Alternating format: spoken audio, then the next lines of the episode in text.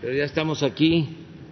Es que como es lunes y el sábado y el domingo no tenemos gabinete de seguridad, hoy se tratan muchos temas, todo lo que sucede el fin de semana se hace un reporte y eso nos lleva bastante tiempo, más otros eh, asuntos que se tratan, pero bueno, ya estamos. Vamos a informar. Empezamos con Ricardo Sheffield, que nos eh, va a dar a conocer cómo están los precios de los combustibles, de las gasolinas, eh, del diésel, del gas, que esto es muy importante. Y luego eh, informamos de las obras que se están realizando los avances de obras y eh, abrimos para preguntas y respuestas, como siempre. Adelante. Buenos días, señor presidente. Buenos días a todas y a todos ustedes quienes quieren los precios de las gasolinas por regiones, las ocho regiones. En la región noreste es donde encontramos el precio más alto, con el margen más alto para la gasolina regular. Es una gasolinera móvil en Monterrey, Nuevo León, 19.96 por litro, con un margen estos angelitos nada más de cuatro pesos con treinta y nueve centavos, comparado con el más económico que lo tiene Loki Gas en Durango, Durango, 17 pesos con 20 centavos por litro, un margen de 18 centavos. Para la gasolina premium, el más alto, otra vez móvil, andan alocados esta semana en San Pedro Garza García, Nuevo León, 20.99 por litro, un margen de 5 pesos con 20 centavos, no le perderán. 22 centavos de margen en comparación tiene franquicia Pemex en Veracruz, Veracruz, 16 pesos por litro. Para el diésel, el precio más alto, otra vez móvil, en Monterrey, Nuevo León, 20 pesos con 41 centavos por litro, 4 pesos 71 centavos de margen, comparado a franquicia Pemex, 16 pesos con 3 centavos por litro, 16 centavos de margen y lo tenemos ahora por marcas, los promedios de esta semana que cerró, hubo bastantes movimientos, Chevron bajó al tercer lugar, qué bueno que en promedio redujeron sus precios, habían estado muchos meses como el más alto en todo el país, ahora el más alto es Redco, seguido de Arco y luego Chevron tercer lugar, los más económicos bajó G500, G500 y subió un poco Orsan, por eso los más económicos son Total, Orsan y G500. Y vemos el precio promedio de la mezcla mexicana de petróleo con corte al 25 de septiembre, 37 dólares con 90 centavos. Hubo una ligera baja que ya se ve reflejada en los promedios de los combustibles para esta misma fecha, 25 de septiembre, el diésel 19 pesos con 33 centavos, 19 pesos con 19 centavos la premium y 18 pesos con 71 centavos la gasolina regular. Esos ya son los promedios nacionales actividad en verificación, atendimos 200 denuncias presentadas a través de la app de litro por litro, a través de 134 verificaciones o visitas, tuvimos seis gasolineras que se negaron a ser verificadas, obviamente algo están escondiendo, gasolinera La Capacha en Tlacomulco de Zúñiga, Jalisco, gasolinera Gran Patio Poza Rica en Poza Rica Hidalgo, Veracruz, operadora de combustibles Domo en Tlaxcala, Tlaxcala, gasolinera Los Nichos en Papantla, Veracruz, servicio Casitas, Tecolutla, Veracruz y servicios Nautla en Nautla, Veracruz. Pueden checarlo en la app de litro por litro para que eviten ir esas gasolineras que seguramente les darán menos de un litro, por eso no nos dejan entrar.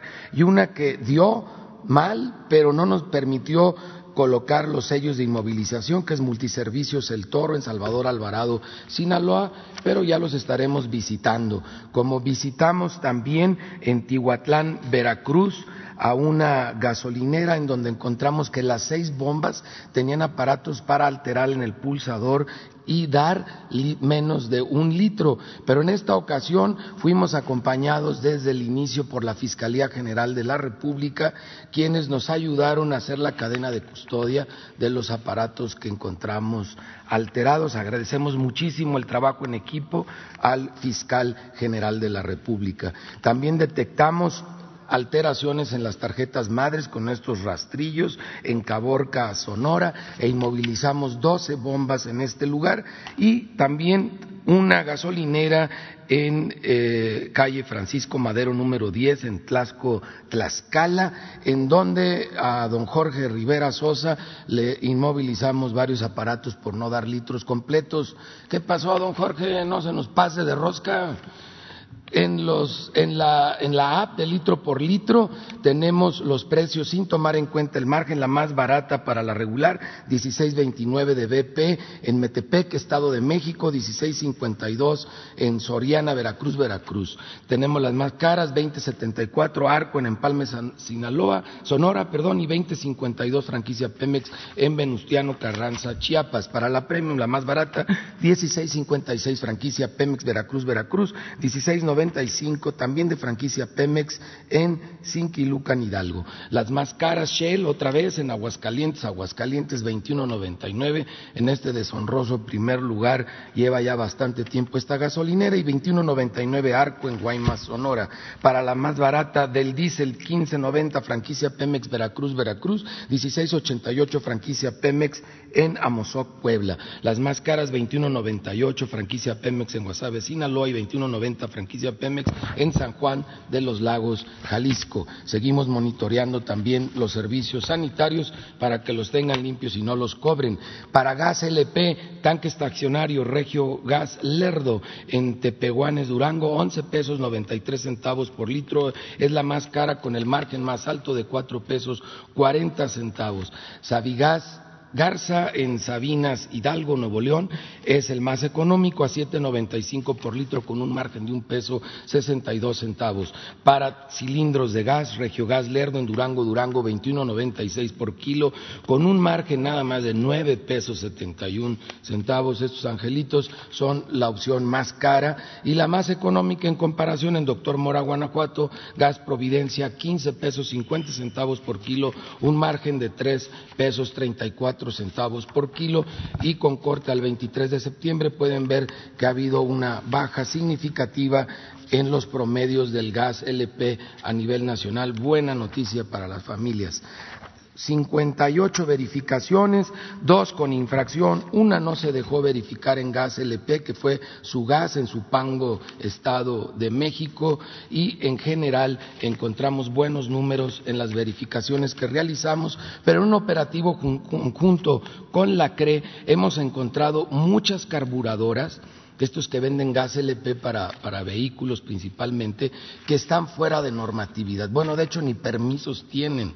Gas Estrella en Acapulco Guerrero, Preciso Gas en Acapulco Guerrero, Rosalinda Contreras en Teconapa Guerrero, Gas Mundial en Teconapa Guerrero y en Ayutla Guerrero encontramos dos que ni nombre tienen, nomás están allí. Estos no tienen permiso para operar, aparte del riesgo que representan para la zona, porque la CEA no los tiene considerados en su padrón para las verificaciones. Entonces es algo que estamos tomando cartas en el asunto en forma de equipo, todas las dependencias que tenemos injerencia en el tema del gobierno federal. Muchas gracias. Pues vamos como los lunes a presentar el avance de las obras. La Secretaría de la Defensa Nacional informa los avances en la construcción del Aeropuerto Internacional Felipe Ángeles al 28 de septiembre de 2020. En la terminal de pasajeros se inicia con la colocación del sistema de cubierta en el área de vuelos internacionales. Asimismo, se avanza con el montaje de estructura metálica de manera simultánea en 12 frentes de trabajo. En la pista norte y central, plataforma y rodajes, en las calles de rodaje y plataformas se realiza la conformación de las últimas capas de terraplén mejoradas con cemento para incrementar sus propiedades de capacidad de carga y base hidráulica y el tendido de la capa de concreto magro. En el eje troncal de circulación y obras complementarias, se continúa con el montaje de una estructura para losas pospensadas del viaducto elevado para el acceso a nivel de salidas de la terminal de pasajeros. En la vialidad y barda perimetral, se realizan trabajos de compactación de base hidráulica en la vialidad perimetral del tramo del acceso hacia la puerta 3. Asimismo, se efectúan trabajos de control topográfico y verificación de niveles de la subrasante de la vialidad. En la interconexión vial tramo caseta Tultepec-Santa Lucía, se lleva a cabo la sustitución de terreno con material sano y posteriormente realizar el proceso de conformación de terraplenes a nivel subyacente y subrasante mediante una mezcla de material producto de banco y grava.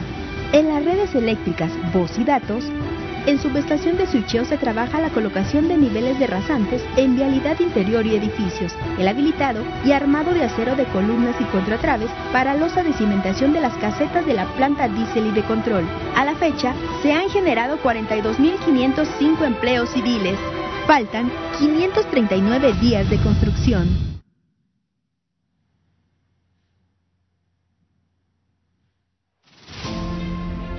Es 25 de septiembre y estamos precisamente en la planta coquizadora. Los trabajos continúan gracias a todas las empresas mexicanas e internacionales que están aquí. Va el reporte.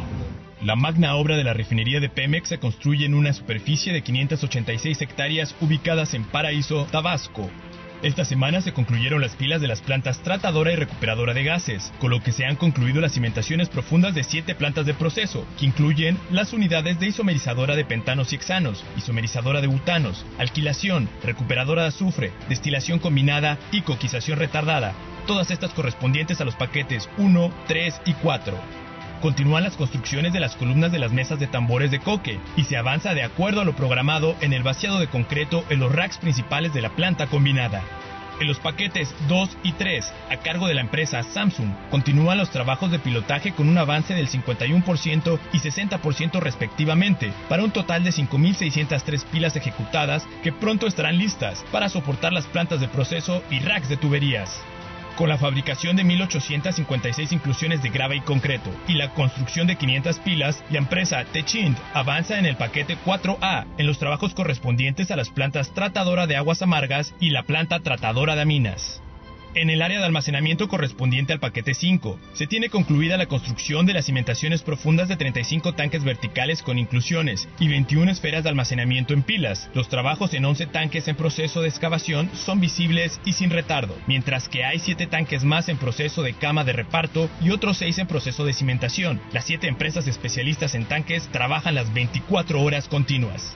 Respecto al paquete 6, se realiza el desimbrado y detallado de la losa de techo y colocación de muro en lo que será el edificio de seguridad, y hay continuidad notable en el armado para vaciado de concreto en columnas, de cimentación del cuarto de control, relleno en excavaciones en edificios administrativos y montado de estructura metálica en edificios satélite. La refinería se construye con los estándares de seguridad y de acuerdo a las normas internacionales en la materia, cumpliendo los requerimientos de los estudios hídricos, sísmicos, geofísicos y de medio ambiente. La construcción de grandes equipos críticos avanza en talleres industriales de diferentes partes del mundo como reactores, columnas y equipo pesado que realizamos en compras tempranas desde hace meses. En trabajos externos se realizó la libranza de ductos que cruzaban el terreno y se reacomodaron en áreas autorizadas para las subordinarias de Pemex. En materia de sustentabilidad, se ha desarrollado el vivero, donde existen 38.081 especies en desarrollo.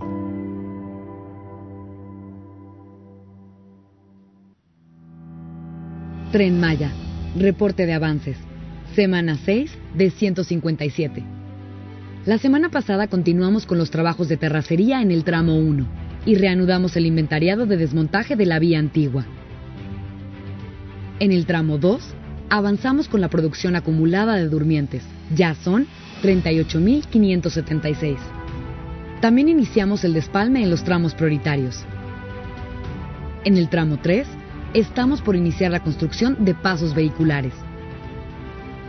Y en el tramo 4, el equipo de arqueólogos de Lina realizó sondeos y estudios de geofísica en el terreno. El tren Maya invertirá en el rescate de la Reserva Ecológica Cuxtal en Mérida. La Reserva Ecológica de Cuxtal presenta riesgos ambientales. Tiene sitios contaminados por tiraderos de basura a cielo abierto. Zascaveras abandonadas y un crecimiento desordenado de la mancha urbana. Con el objetivo de reparar los descuidos del pasado, el equipo del Tren Maya y el Ayuntamiento de Mérida firmaron un convenio de colaboración. Este acuerdo representa una inversión de millones de pesos, que serán usados para implementar medidas de prevención, mitigación y compensación. Del total de hectáreas de la reserva, el proyecto del tren Maya ocupará directamente 30, es decir, el 0.28%. Por el contrario, se incrementará en casi un 10% el polígono de la reserva. El proyecto del tren Maya es más que infraestructura férrea. Es un proyecto integral de desarrollo sustentable para la región. El tren Maya avanza.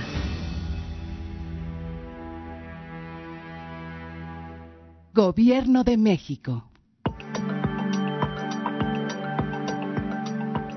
El corredor interoceánico informa el avance de obras a 28 de septiembre de 2020. En el puerto de Coatzacoalcos continúan tres obras activas, los dos tramos de la ampliación de 130 metros de muelle y el acceso carretero. En el tramo de 80 metros, con un avance de 86.2%, comenzamos la colocación de tensores de 21.5 metros de longitud, el armado de traves y continúa el hincado de pilotes. El tramo de 50 metros tiene un avance de 77.5% y ha comenzado la conformación de los muros que fortalecerán el muelle. En el acceso carretero, con un avance de 75.5%, continúa la construcción del puente y la conformación de las terracerías. En el puerto de Salina Cruz, con la construcción del rompeolas oeste, continuamos con el colado de elementos prefabricados de concreto y con las pruebas de calidad correspondientes. Para conservar el entorno natural de la zona, se lleva a cabo el programa de rescate y reubicación del caracol púrpura, una especie en peligro de extinción. En el tramo 1 del ferrocarril del Istmo de Tehuantepec, de Medias Aguas Veracruz a Ubero, Oaxaca, se lleva a cabo el programa de rescate y reubicación de fauna. Al día de hoy, se han rescatado 11 especies protegidas de arácnidos, anfibios y reptiles. Para cuidar la flora, se han trasladado un aproximado de 195 especies a un vivero temporal para mantenerlas en buena salud y contribuir a la reforestación. Con estas y otras acciones, aplicamos las medidas de prevención y mitigación de impacto ambiental, avanzando hacia un nuevo tipo de desarrollo. Gobierno de México.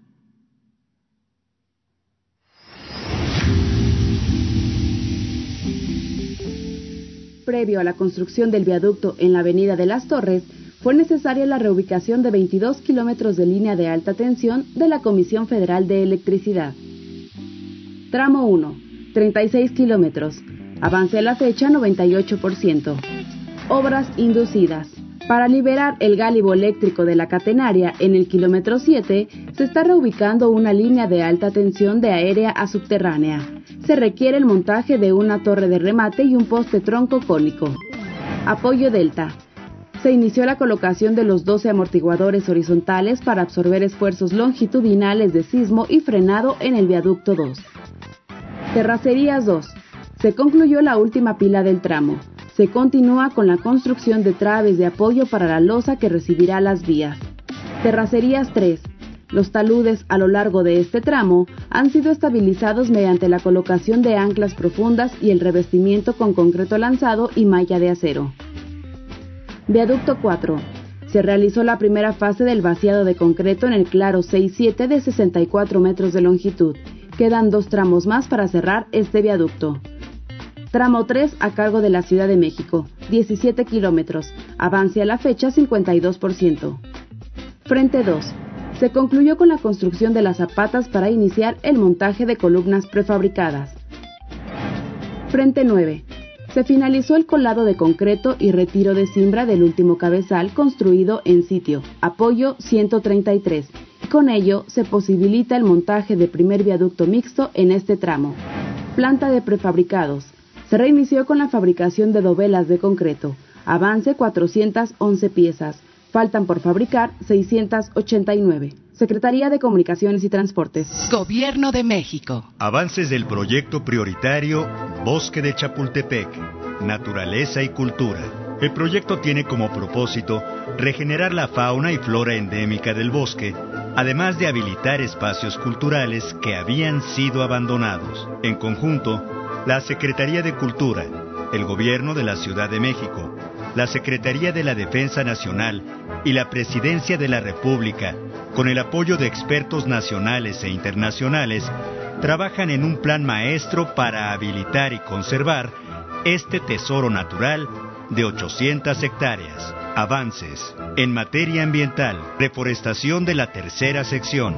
La tercera sección del bosque de Chapultepec está siendo reforestada con especies endémicas en un semillero planeado con composta especial y pequeños nidos que contienen cada árbol. El semillero será habilitado para el público y utilizado como escuela de permacultura. En materia cultural, los museos Tamayo, de arte moderno, antropología, Castillo de Chapultepec, han completado sus proyectos de inversión para dignificar sus instalaciones con una inversión de alrededor de 200 millones de pesos. Se rehabilitarán pasos, interconexiones, iluminación, pisos, jardinería, mobiliario. Con esto damos cumplimiento a recuperar la gran infraestructura cultural de México. En materia de infraestructura, calzada peatonal. La calzada peatonal tiene una inversión de 225 millones de pesos. Ahora la licitación está completa y se iniciará la calzada que conectará la primera sección del bosque de Chapultepec con la segunda sección. Esta es la primera de tres calzadas. El arquitecto Benjamín Romano será el encargado de esta obra que permitirá que cientos de miles de visitantes caminen por las diferentes secciones del bosque. El proyecto Chapultepec, Naturaleza y Cultura, significa más bosque para más personas. Gobierno de México. Bueno, pues va creciendo poco a poco. Este, ahí vamos a, a poner pronto ya el avance que se tenga en eh, la recuperación del lago de Texcoco.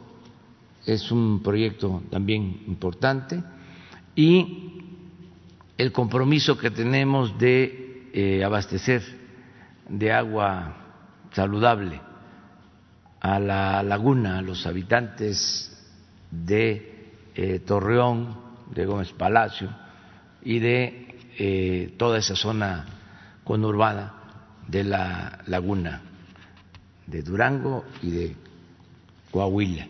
Entonces vamos a ir aquí midiendo el avance, eh, dándole seguimiento a las obras. Bueno, empezamos.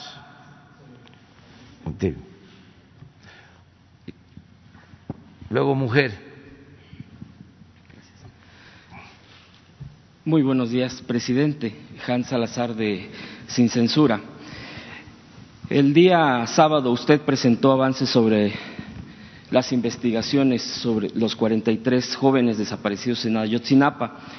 Hace unos días también la periodista Anabel Hernández, Hernández perdón, dijo lo siguiente, tendría que llamarse a Omar García Harfuch, actual secretario de Seguridad Ciudadana de la Ciudad de México, quien, en el momento de ocurrido en Iguala, lo que ocurrió en Iguala, era comisionado estatal de la Policía Federal en Guerrero. En ese momento recibía las fichas de información que se generaban de la policía en Iguala. Harfuch tendría que ser llamado a investigar a, eh, investigación perdón, por la serie de inconsistencias, por la falta de, verdad de lo que él ha señalado sobre su actuación en estos días. Harfuch, amigo de Cárdenas Palomino, comenzó a tener control como policía federal en Guerrero desde el año 2011. Eh, presidente, primeramente le quiero preguntar a este, en este punto cuál es su postura respecto a este personaje en concreto, eh, pues que ha sido duramente cuestionado por esta periodista Anabel Hernández, que es, eh, pues, ha mostrado bastante eh, fondo al respecto. Sí, mire, más que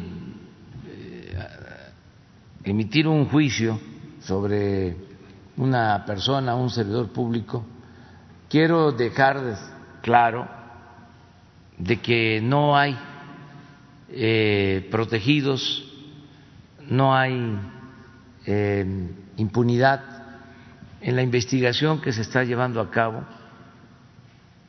para aclarar los hechos de los jóvenes desaparecidos de Ayotzinapa. no eh, estamos eh, considerando proteger a nadie, sea de la organización o de la institución gubernamental de que se trate.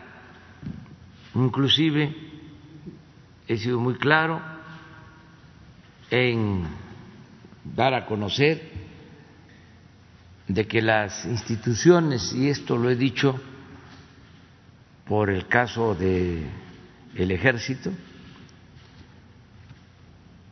en vez de debilitarse, si se aclara cómo actuaron eh, y si cometieron eh, em, delitos miembros de estas instituciones, en este caso el ejército, que sean también investigados y castigados de conformidad con la ley. Pero lo importante es que eh, en vez de debilitarse las instituciones, actuando con transparencia, con la verdad, se fortalecen. Yo no sé qué llevó a quienes eh, tomaron las decisiones en este caso, de ocultar eh, los hechos o de fabricar eh, la llamada verdad histórica. Debieron eh, actuar con transparencia, sin consideración para nadie. Es un absurdo el querer tapar las cosas.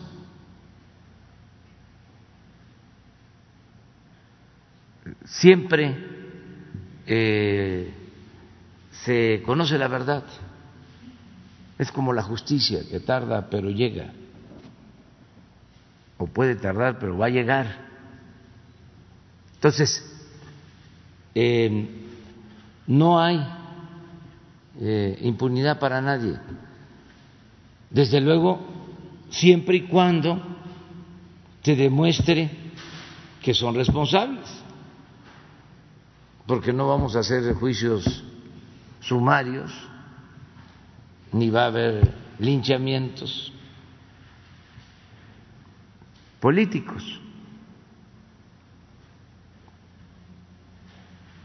Todo de conformidad con los procedimientos legales. Pero sí, al margen de la ley, nada, y por encima de la ley, nadie. Eso es lo que puedo decir. Entonces, eh, hay eh, voluntad para conocer la verdad, castigar a los responsables. Así lo ofrecimos a las madres, a los padres de los jóvenes desaparecidos y así lo hemos ofrecido al pueblo de México. Y vamos avanzando en la investigación. Quiero resaltar eh, la muy buena actuación de la Fiscalía General de la República y la actitud mm, firme, contundente del fiscal Alejandro Germanero, que no se anda por las ramas.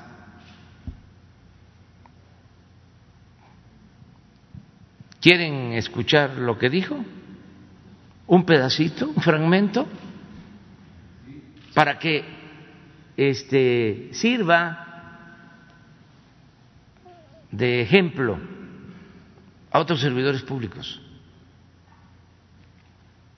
Que este, eh, simulan demasiado,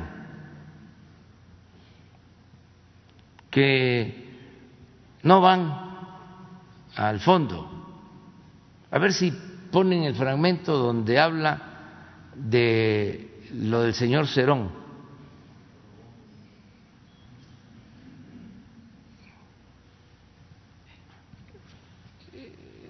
Eso es ya lo que el pueblo quiere. Claridad, llamar a las cosas por su nombre. Ha sufrido mucho el pueblo de México, ha sido humillado. Entonces no se puede estar eh, fingiendo. Hay que decir la verdad.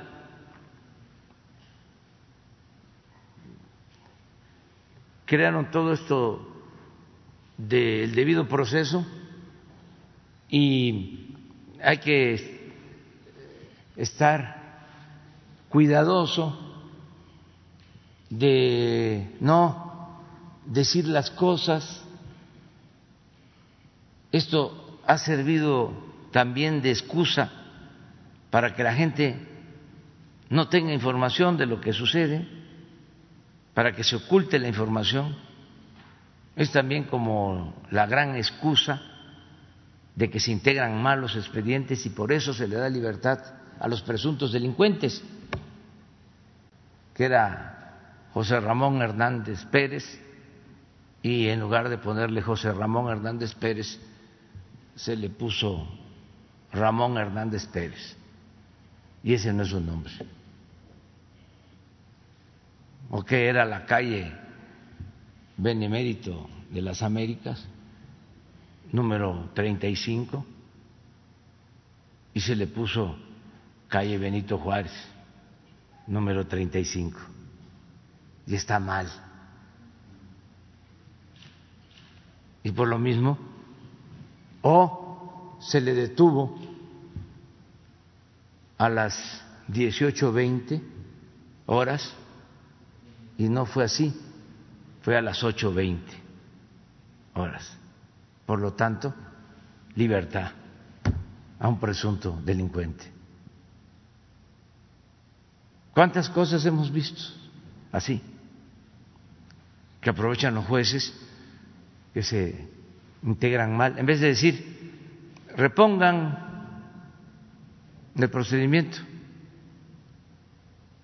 porque se trata de un asunto delicado, porque el señor está siendo acusado de tráfico de droga, de homicidio, de tortura, de secuestro. Entonces esperen, este, vamos a que se reponga el procedimiento. A ver,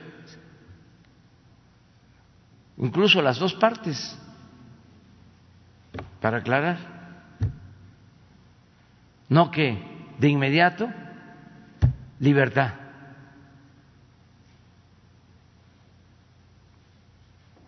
por eh, corrupción.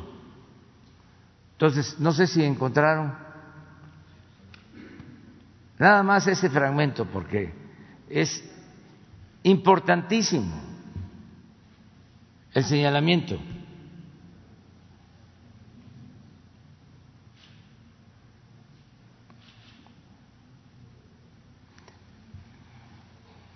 Que no haya impunidad,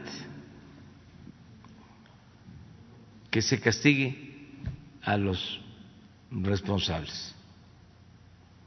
Y sí me da confianza el que esté actuando con eh, firmeza, con rectitud y con apego a la ley, el fiscal general. Eh, si gusta, sí, vamos. Otra pregunta del mismo tema para que lo que. Continuando con el tema, presidente, si me permite, igualmente con el tema y de la periodista Anabel Hernández. La periodista ha publicado el testimonio de la persona que dijo haber participado esa noche en el ataque contra los normalistas al que tuve acceso podría explicar la razón de los hechos en Mezcala. Afirmó que algunos de los 43 normalistas fueron llevados a las inmediaciones de Mezcala, en una barranca cerca del campamento de la mina Media Luna, perteneciente a la minera canadiense Torex Gold. Antes de decidir publicar esta información, corroboré Por otras vías, la Comisión de la Verdad tuvo información de que en la zona del cañón del, Sopilote habrían quedado los restos de algunos normalistas. Sé que se hizo una inspección en el lugar, pero que hasta ahora no se han encontrado restos. Consulté a un experto quien me indicó que han pasado muchos años, que si en verdad los restos fueron cercenados y abandonados a la intemperie, la lluvia, la erosión, el viento y el propio cauce del río, podrían haberlos ocultado entre la maleza o desaparecido. El testigo describió los hechos acontecidos el 26 de septiembre del 2014 como un asunto que se salió de control debido a la participación de tantas corporaciones, lo que creó confusión entre criminales y servidores públicos, quienes en realidad tenían el mismo objetivo, recuperar la droga. Iba en dos camiones. La pregunta, presidente, ¿tiene usted este reporte? ¿Se buscan los restos también de los, de los jóvenes también en el cañón del Sopilote? Y ahorita una tercera pregunta. Están llevando a cabo una investigación a fondo en terreno, eh, han estado localizando eh, cuerpos, eh, restos de cuerpos humanos en toda el área. Se han hecho muchas visitas con equipos especializados. Esto se informó en la reunión que tuvimos, se hizo público.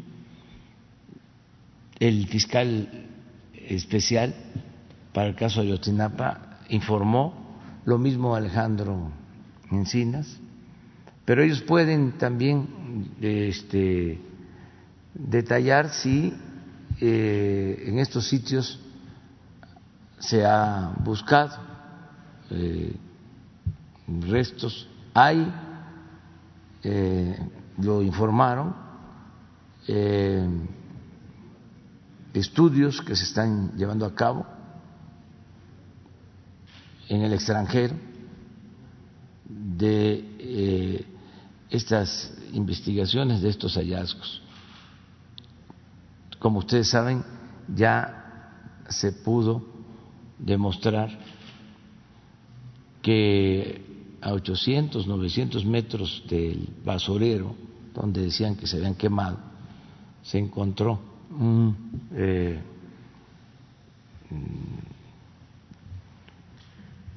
hueso, una parte de un cuerpo de uno de los muchachos, y de acuerdo a las investigaciones eh, se demostró que eh, pertenecía a uno de los jóvenes. Se avisó antes que a nadie, a los padres.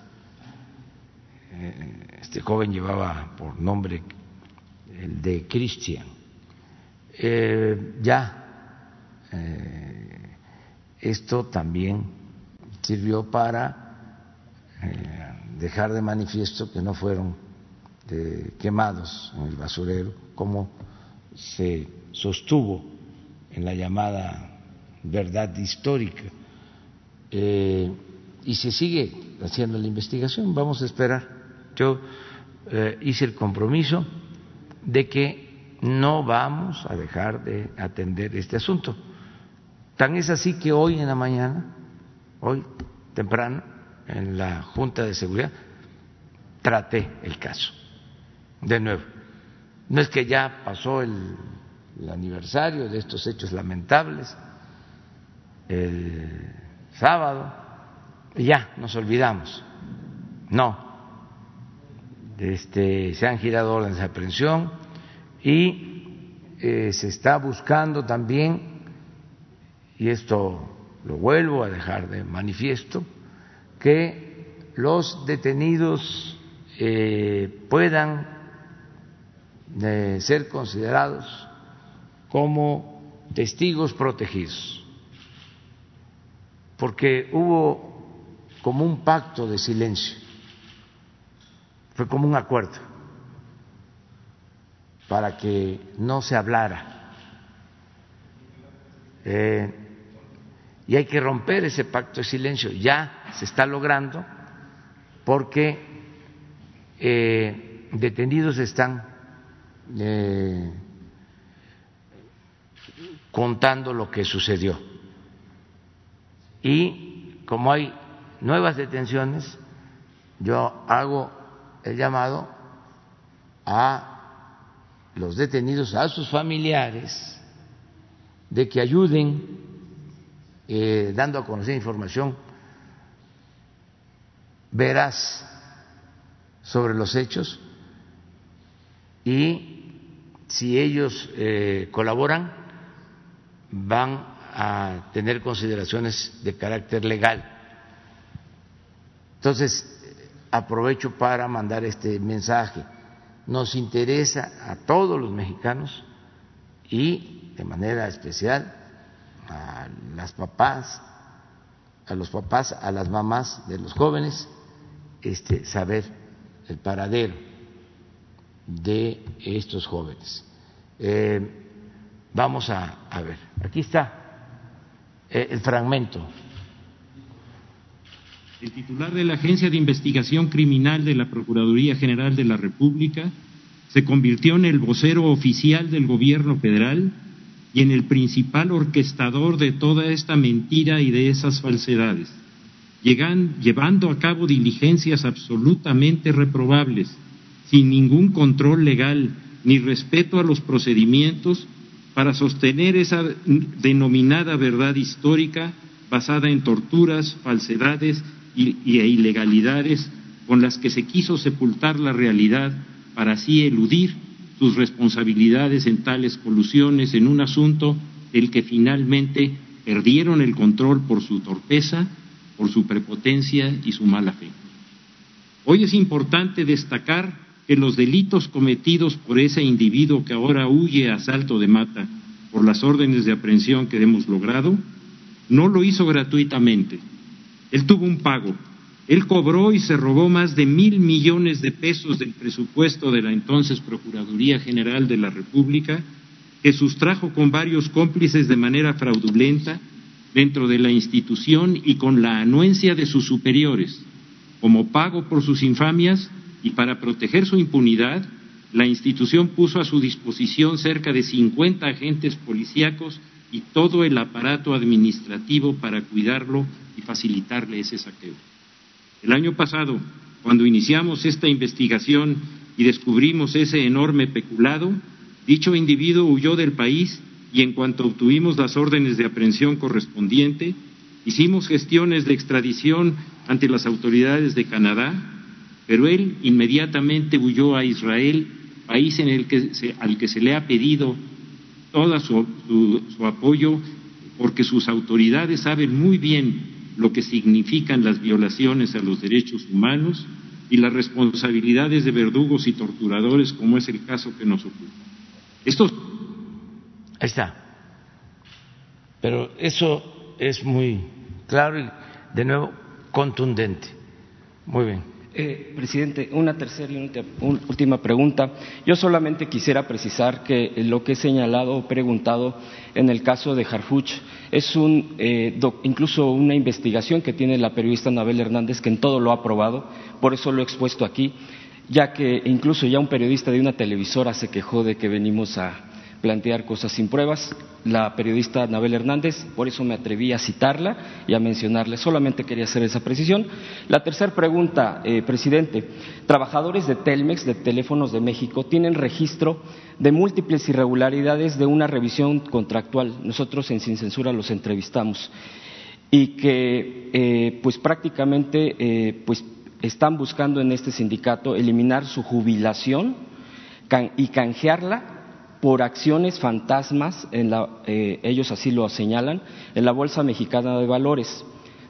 También señalan anomalías en la, decimosegunda reelección del de, líder Hernández Juárez, eh, que es también uno de los líderes que pues ha durado muchísimo en el sindicato y sigue ahí. Eh, usted ha impulsado la democratización y transparencia en los sindicatos, presidente. La pregunta es, aún con lo señalado de este tema, eh, de estas anomalías que están señalando trabajadores de Telmex, su gobierno le dará la toma de nota Y la otra es, ¿estaría dispuesto a intervenir para que empresas productivas eh, y con múltiples ganancias como lo es Telmex y que han generado millonarios con consorcios internacionales, pero sin invertir en, eh, sin mayor inversión, en, sin inversión en México y que se declaran en ruina, tal es el caso de esta empresa, y, pues eh, apelan al estado de quiebra inducida para estar invirtiendo en otro tipo de eh, pues áreas, generando mayores ganancias. Por cierto, esta empresa fue privatizada, como todos lo sabemos, pues en la época de Salinas de Gortari. Eh, eh, esto le pregunto porque obviamente todavía siguen en proceso este tipo de ampliación de, eh, pues de refrendar y de revisar este tipo de, actuación de la empresa, lo que era una empresa paraestatal. Serían mis preguntas, presidente, y le agradezco. Sí, este, la información que tengo es de que se llegó a un acuerdo entre la empresa Teléfonos de México y el sindicato, porque había la intención de llevar a cabo modificaciones a el contrato colectivo y al final llegaron a un acuerdo, tanto eh, trabajadores como eh, la empresa, los trabajadores a través de sus representantes yo diría legales. Entonces ya no hay eh, ahora ningún tipo de conflicto obrero eh, patronal. Esto se resolvió hace aproximadamente diez días. Eh, voy a pedirle, sin embargo, a la secretaria del Trabajo, Luisa María Alcalde, que informe sobre esta situación. Lo que me dijeron es de que eh, se protegió a los trabajadores en cuanto a eh, su jubilación, que este no eh, se aceptó nada que afectara a los trabajadores en cuanto a sus prestaciones laborales, que fue un buen acuerdo para los trabajadores. Esa es la información que yo tengo. Hay en todas las empresas eh, la propuesta de eh, aumentar la edad de jubilación. Nosotros nos hemos pronunciado para que esto eh, no suceda. Y esto eh, lo estamos demostrando con hechos en empresas públicas como es el caso de Pemex y como es el caso de la Comisión Federal de Electricidad. En el caso de Pemex, cuando se negoció el contrato, cuando se llevó a cabo la revisión del contrato eh, colectivo, se ofreció por parte de los dirigentes, cosa inaudita, de que podían aceptar que se ampliara, se alargara la edad de jubilación de los trabajadores. Y nosotros eh, rechazamos la propuesta, así como lo están escuchando. Y en el caso del SUTERM, del sindicato de trabajadores electricistas me plantearon desde principios de año que se regresara a las condiciones de jubilación que tenían antes porque en el gobierno pasado modificaron el contrato colectivo y les aumentaron la edad para la jubilación. Yo ofrecí de que íbamos a revisar el caso y que si estábamos en posibilidad de hacerlo porque esto significa recursos y queremos fortalecer a la Comisión Federal de Electricidad en lo económico, en lo financiero. Se hizo un análisis, los trabajadores petroleros y los trabajadores electricistas nos están ayudando muchísimo a rescatar a Pemex, a rescatar a la Comisión Federal de Electricidad y di la instrucción al director de la Comisión Federal de Electricidad para que se regresara al sistema anterior de jubilación en la Comisión Federal de Electricidad. Esto seguramente ya lo saben los trabajadores, pero aprovecho también para informarlo. en los gobiernos neoliberales eh, se les apretaba un poco, ni siquiera mucho, a los líderes sindicales y cedían, sí, claro, eh, afectando a los trabajadores. Puede ser que a los dirigentes no les eh, afectara, siguieran manteniendo ciertos privilegios, pero sí siempre se eh, afectaba a los trabajadores. Ahora es distinto, son cambios que se están llevando a cabo. También quiero decir que nosotros no vamos a eh, intervenir en asuntos internos de los sindicatos. La democracia sindical se tiene que conquistar eh, al interior de los mismos sindicatos.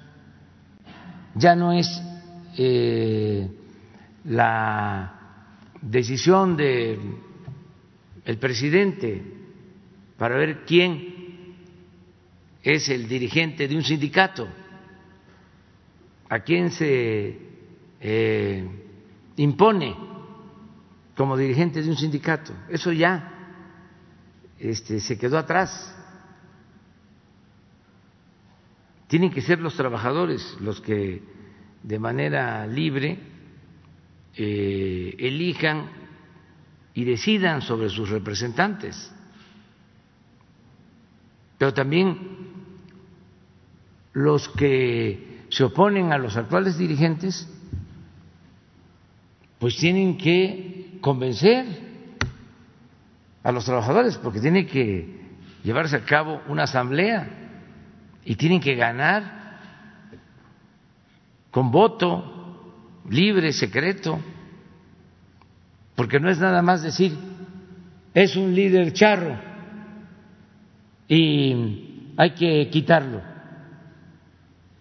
Pues no se puede así, son procesos de elección, lo que la autoridad tiene que cuidar es de que haya democracia sindical. ¿Qué significa esto? Que se cumpla con la ley y que el voto sea secreto y libre. Porque antes no era así. en el caso, por ejemplo, de la elección de los líderes seccionales de Pemex, era por lista y tenían que presentar su ficha los trabajadores a la hora de votar. Se tenían que identificar ahí. ¿Y por quién iban a votar? Pues nunca perdían los candidatos, vamos a decir, de la línea, oficiales. Entonces, ahora no, es voto libre y secreto, pero pues tienen que convencer a los trabajadores. Los que están en contra de los actuales dirigentes.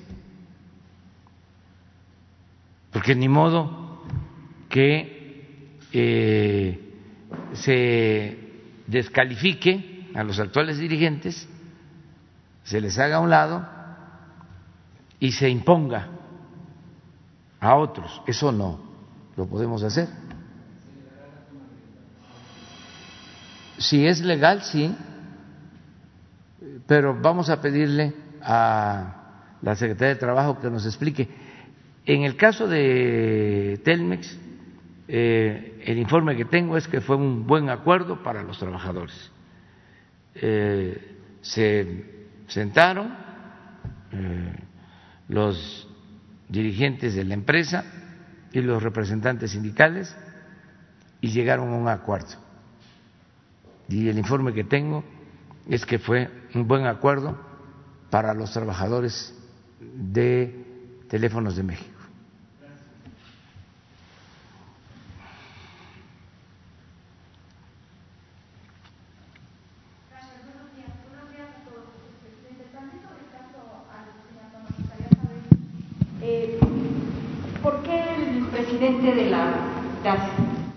Me gustaría saber, en también el caso de Yotzinapa, buenos días a todos, ¿por qué el presidente del Consejo de la Judicatura Federal no se enlazó también el sábado? Eh, la primera reunión de Fiscalía General de la República, usted y la cabeza del Poder Judicial en nuestro país hicieron compromisos justamente para esclarecer esto. ¿Cuál fue la razón que dio el ministro y el consejero presidente de la Judicatura Federal para no enlazarse? ¿Y en qué nivel de cumplimiento se ubican los compromisos que asumió en esa primera reunión. Eh, yo recuerdo que había eh, diversos compromisos por parte del Poder Judicial, pero sobre todo, eh, uno, evitar más liberaciones de presuntos delincuentes y dos, que se iban a conjuntar todos los expedientes relacionados con la desaparición de los muchachos en uno o dos tribunales. Eso por una parte. Y el ofrecimiento que eh, ha señalado usted, que ya se han acogido para ser testigos colaboradores, me gustaría saber, eh, hasta este momento, cuántas eh, personas detenidas, privadas de su libertad, se han acogido a este beneficio, si se encuentra el matrimonio abarca en su totalidad o no. Por, esto por un lado. Bueno, el fiscal especial para el caso de Ayotzinapa informó sobre este asunto, en lo general, sobre eh, este acuerdo para que tengan eh, un trato eh, especial quienes ayuden a conocer la verdad, quienes contribuyan para que se conozca la verdad. Eso lo está manejando el fiscal especial, que pertenece a la Fiscalía General de la República. Él podría informar más sobre este caso. No estuvo presente el presidente de la Suprema Corte y a la vez presidente del Consejo de la Judicatura, eh, el ministro Saldívar, porque eh, seguramente está él eh, cuidando y hace bien en que no se eh, mezcle, no se involucre el Poder Judicial, porque le, va a corresponder al Poder Judicial al final resolver sobre este asunto y sobre otros. Entonces, aun cuando hay voluntad, porque es un asunto de Estado, eh, el que conozcamos la verdad y se castiga a los responsables, estamos trabajando de manera coordinada, pues hay que cuidar este, también los procedimientos y las formas. Y creo que eso es lo que está haciendo el presidente de la Suprema Corte y presidente del Consejo de la Judicatura. Y es bueno eso. Y yo no eh, le reprocho, le reclamo nada, ni a él ni al fiscal, este, porque son autoridades independientes, autónomas. Ya no es el tiempo de antes. Parezco disco rayado. Pero ayuda mucho estar eh, aclarando de que antes el fiscal y los ministros y los diputados y los senadores eran como empleados del presidente. Esto viene de lejos, venía de lejos, desde la época de Porfirio Díaz. Ahí se estableció este modo operandi, este modo de hacer política, don Porfirio Díaz, porque él ponía a los eh, encargados del poder judicial. Él ponía a los diputados, él ponía a los senadores, él ponía a los gobernadores, que por cierto no cambiaban mucho porque siempre eran los mismos, eran los llamados hombres fuertes en cada estado, tardaban 15, 16 años, algunos 20 en los estados. Siempre había elecciones, ¿eh? porque la máxima era de que se respetaba la Constitución en la forma para violarse en el fondo. De ahí surgió con Porfirio Díaz lo del tapado, eh, el besamanos, de ahí surgió la llamada regla de oro de que el presidente pone a ministros, a diputados federales, a senadores y a gobernadores.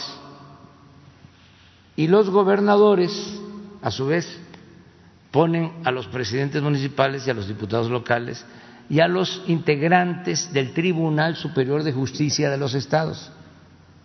Esa era la regla de oro para el manejo de la política. Se le atribuye esto último eh, a don Adolfo Ruiz Cortines, pero no, viene desde el porfiriato. Eh, entonces ahora ya eso no funciona. Ahora hay independencia y hay división y hay equilibrio de poderes. Ya el poder de los poderes no es el presidente, no es el titular del Ejecutivo. Entonces, si no asistió o no eh, informó el presidente de la Corte, está en su derecho, porque es representante de un poder autónomo. En el caso de los eh, militares, militares, usted dijo eh, que están presuntamente involucrados también en el caso eh, Ayotzinapa. Eh, me gustaría saber si todas estas personas que ya tienen girada esta orden de aprehensión siguen en activo y si ya se empezaron a dar las primeras detenciones. No, no están en activo, son las primeras órdenes de aprehensión que se están liberando por parte de jueces, esto es muy importante, que se sepa que no eh, es el Ministerio Público.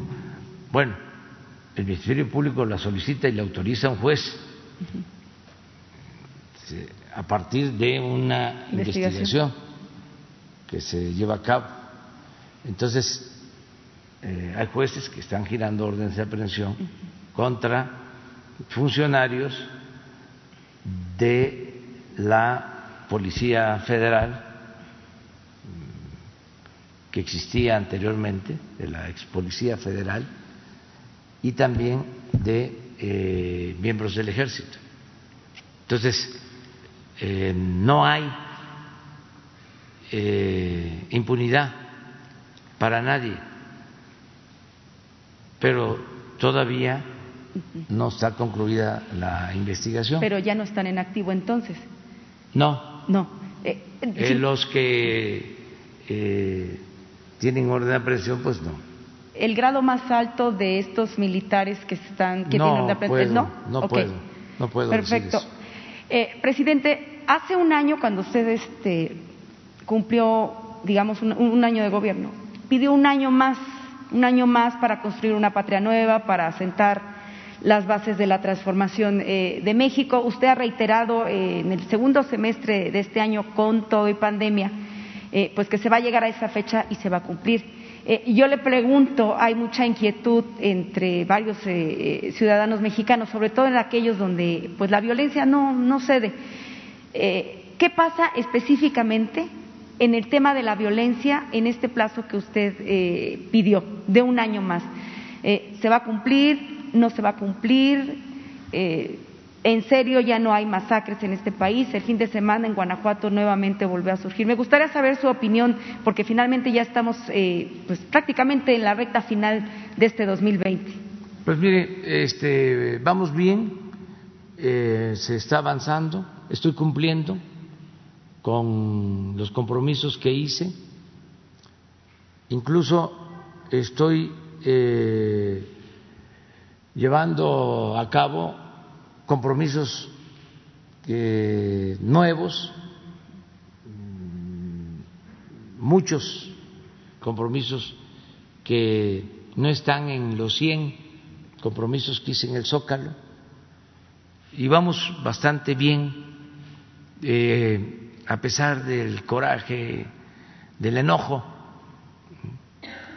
de los eh, conservadores y de los medios de información no de todos, desde luego, pero sí de la mayoría.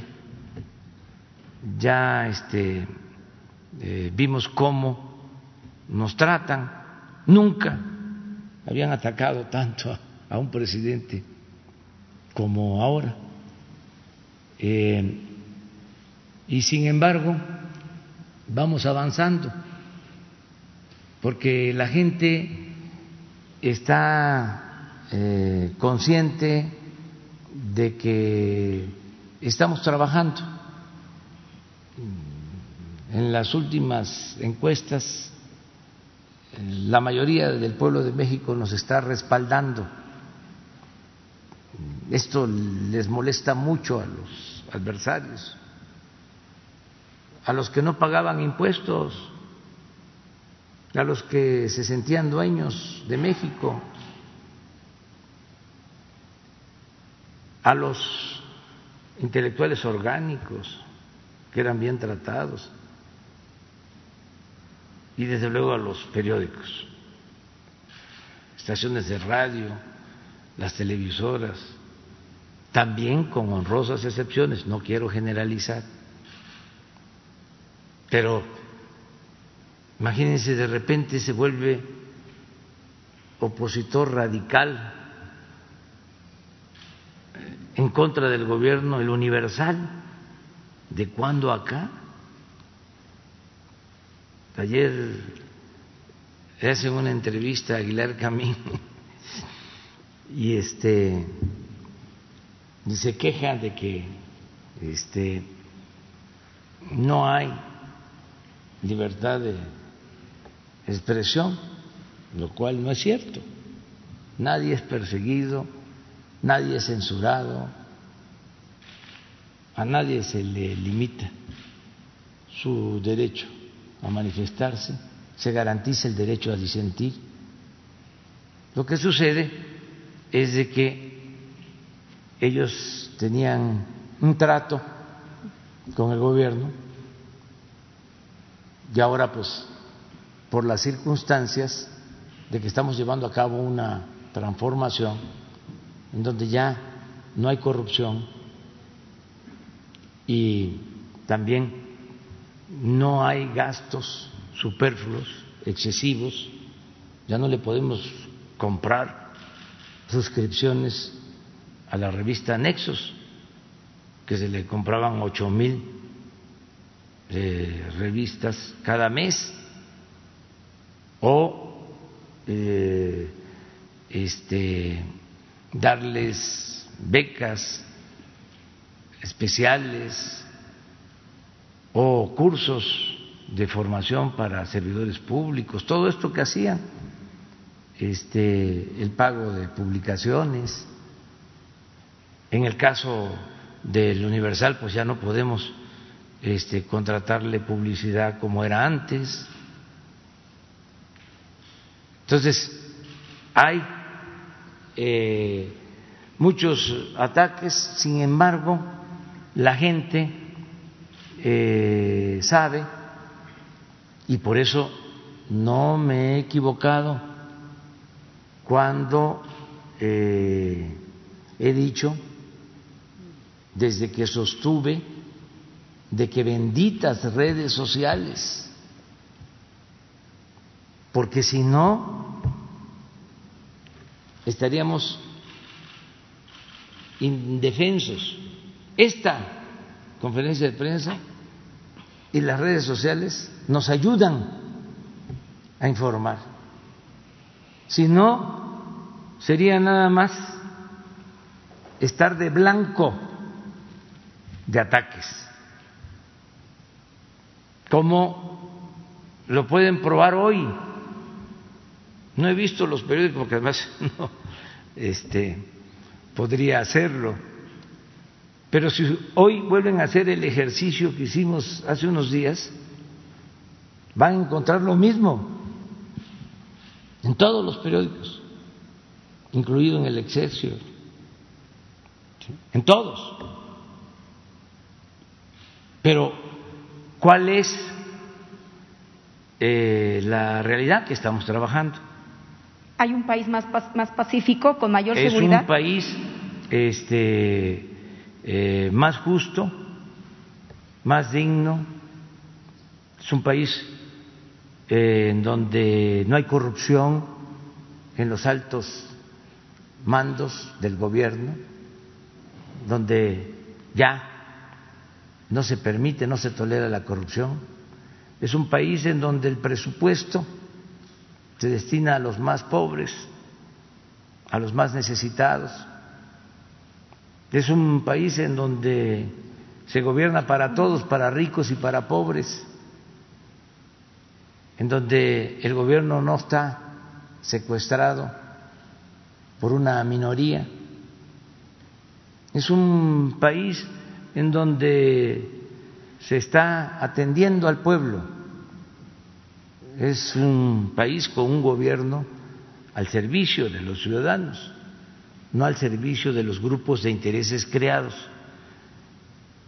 Me gustaría, porque me ayuda mucho, este, que pusieran, si encuentran, los 100 compromisos. Vamos de una vez a repasarlos aquí. Además me ayuda ya me voy adelantando.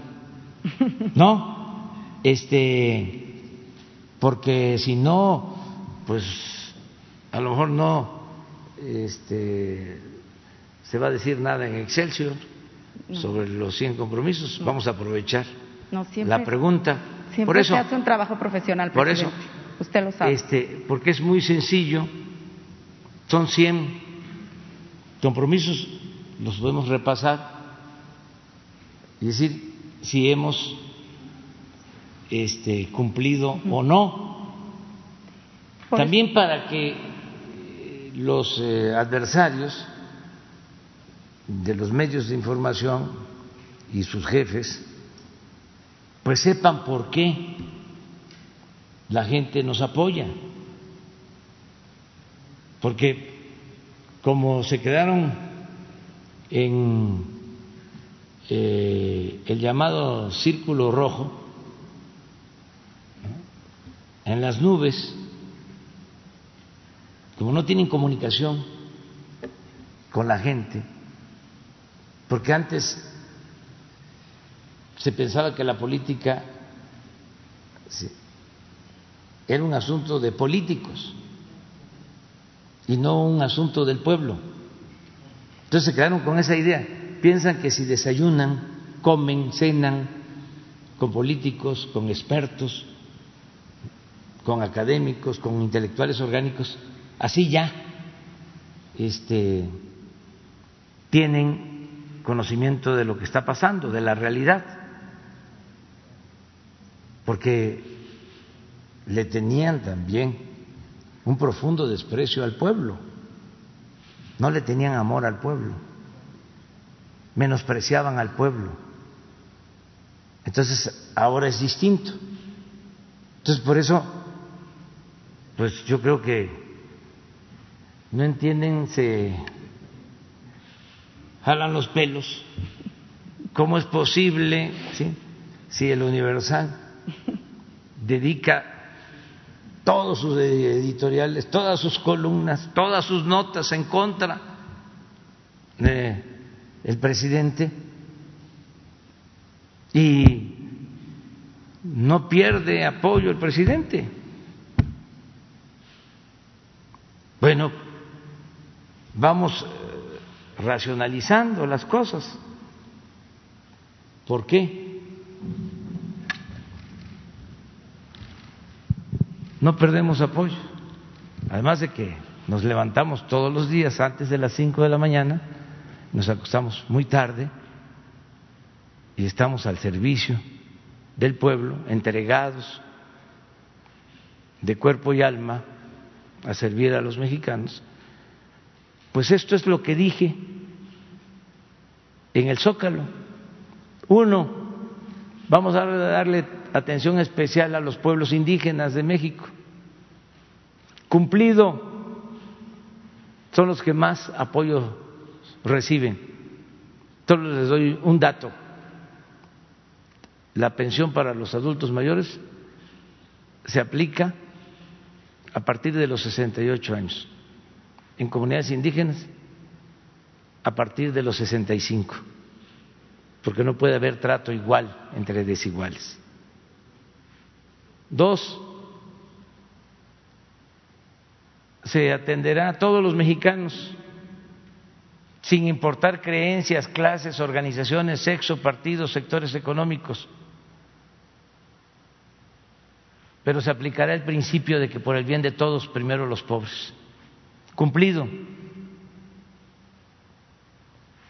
Tres, se mantendrán las estancias infantiles en la antigua Secretaría de Desarrollo Social y se regularizarán los ENDIS, cumplido, porque no desaparecieron las becas, se entregaron de manera directa, se siguen entregando directamente a padres y madres de familia y existe una regularización de los ENDIS. Los estudiantes de primaria y secundaria que provengan de familias de escasos recursos económicos recibirán becas educativas. Cumplido. Más de cuatro millones de becas para el nivel básico.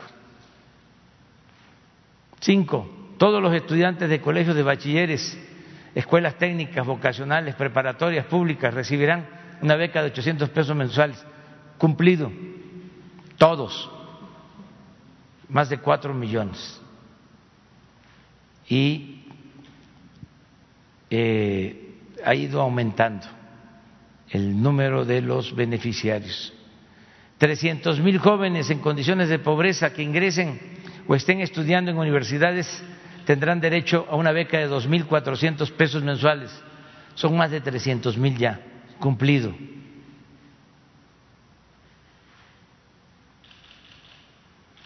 En 2019 estarán funcionando 100 universidades públicas con carreras acordes a cada región del país. Cumplido 100 universidades públicas. Se protegerá el patrimonio cultural de México, formación artística y se apoyará a creadores y promotores culturales. Cumplido. Lo hemos hecho. En todas las comunidades se está apoyando a artesanos, a músicos, a quienes promueven la cultura. Se promoverá la investigación científica y tecnológica a estudiantes y académicos con becas y estímulos en bien del conocimiento. Cumplido.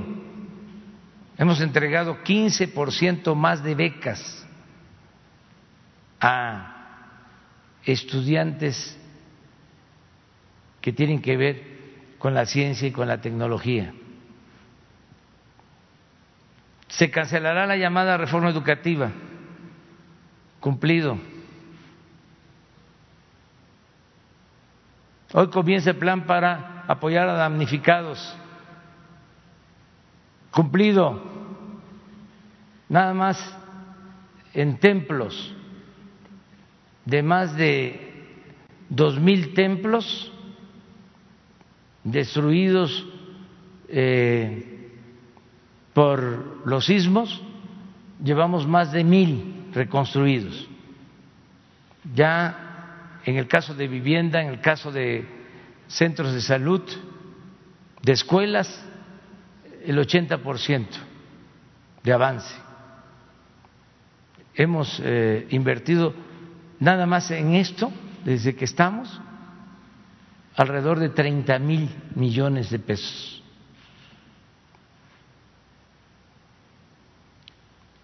El programa de mejoramiento urbano, colonias marginadas de la frontera norte, Tijuana, Mexicali, San Luis, Río Colorado, Nogales, Ciudad Juárez, Acuña, Piedras Negras, Nuevo Laredo, Reynosa y Matamoros, Matamoros, cumplido. Estamos trabajando en intervenciones urbanas. Acabamos de estar en Matamoros, en Reynosa. Voy a ir a Acuña, Piedras Negras y a Nuevo Laredo. A lo mismo, ya fui a San Luis Río Colorado a inaugurar obras urbanas. Voy también a Ciudad Juárez. Eh, es más, voy a Ciudad Juárez este fin de semana aprovecho para informarles. Voy a estar el viernes por la tarde en Ciudad Juárez a esto.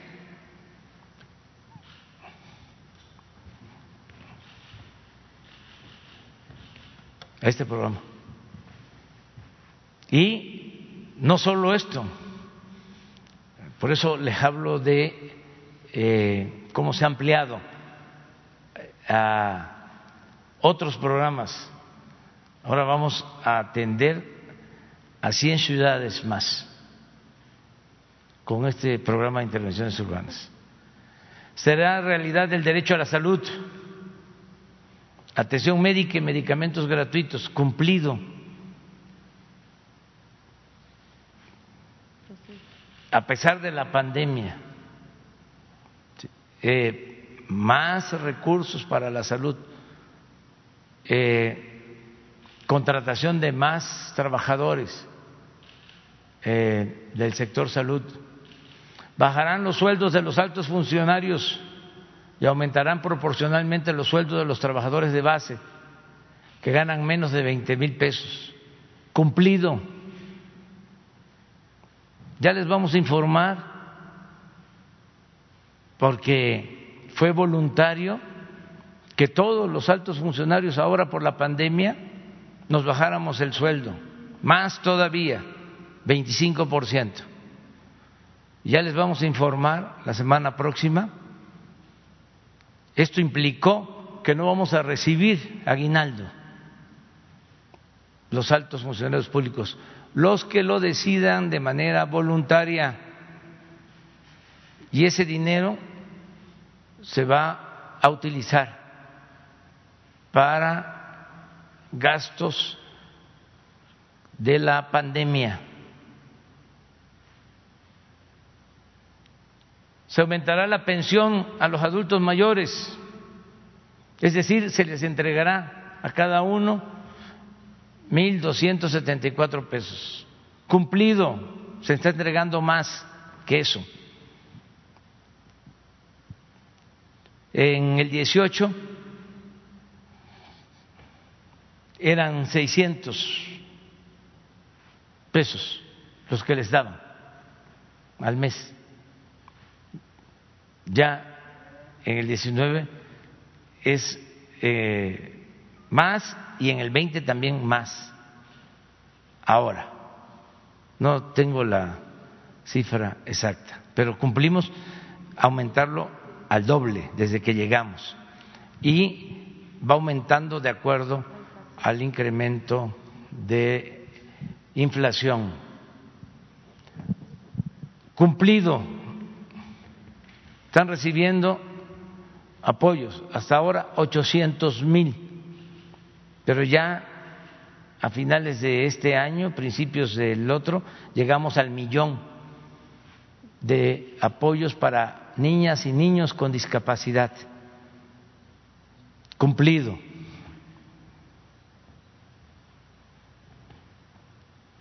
Trescientos mil jóvenes desempleados serán contratados, dos millones trescientos mil.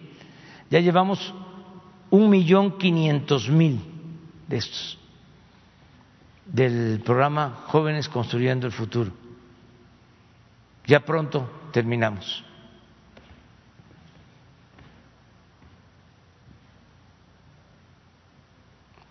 Están recibiendo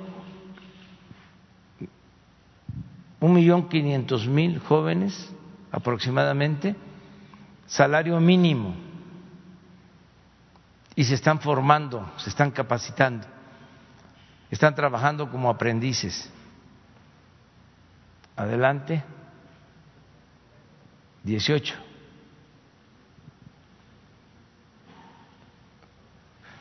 La construcción de caminos de concreto en Oaxaca. Ya hemos inaugurado caminos, voy a seguir inaugurando.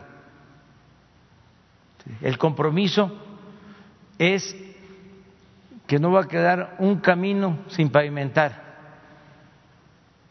en Oaxaca que conduzca a las cabeceras municipales en Oaxaca y también en Guerrero. Y vamos a irlo ampliando a otros estados. Ya estamos avanzando con este propósito.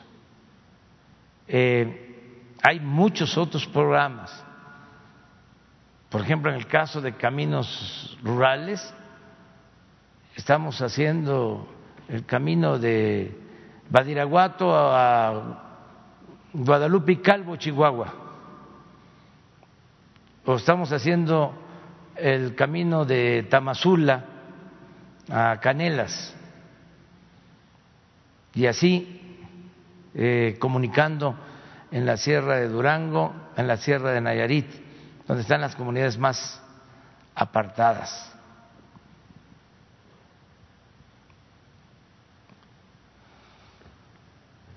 Más de dos millones de campesinos están recibiendo este apoyo.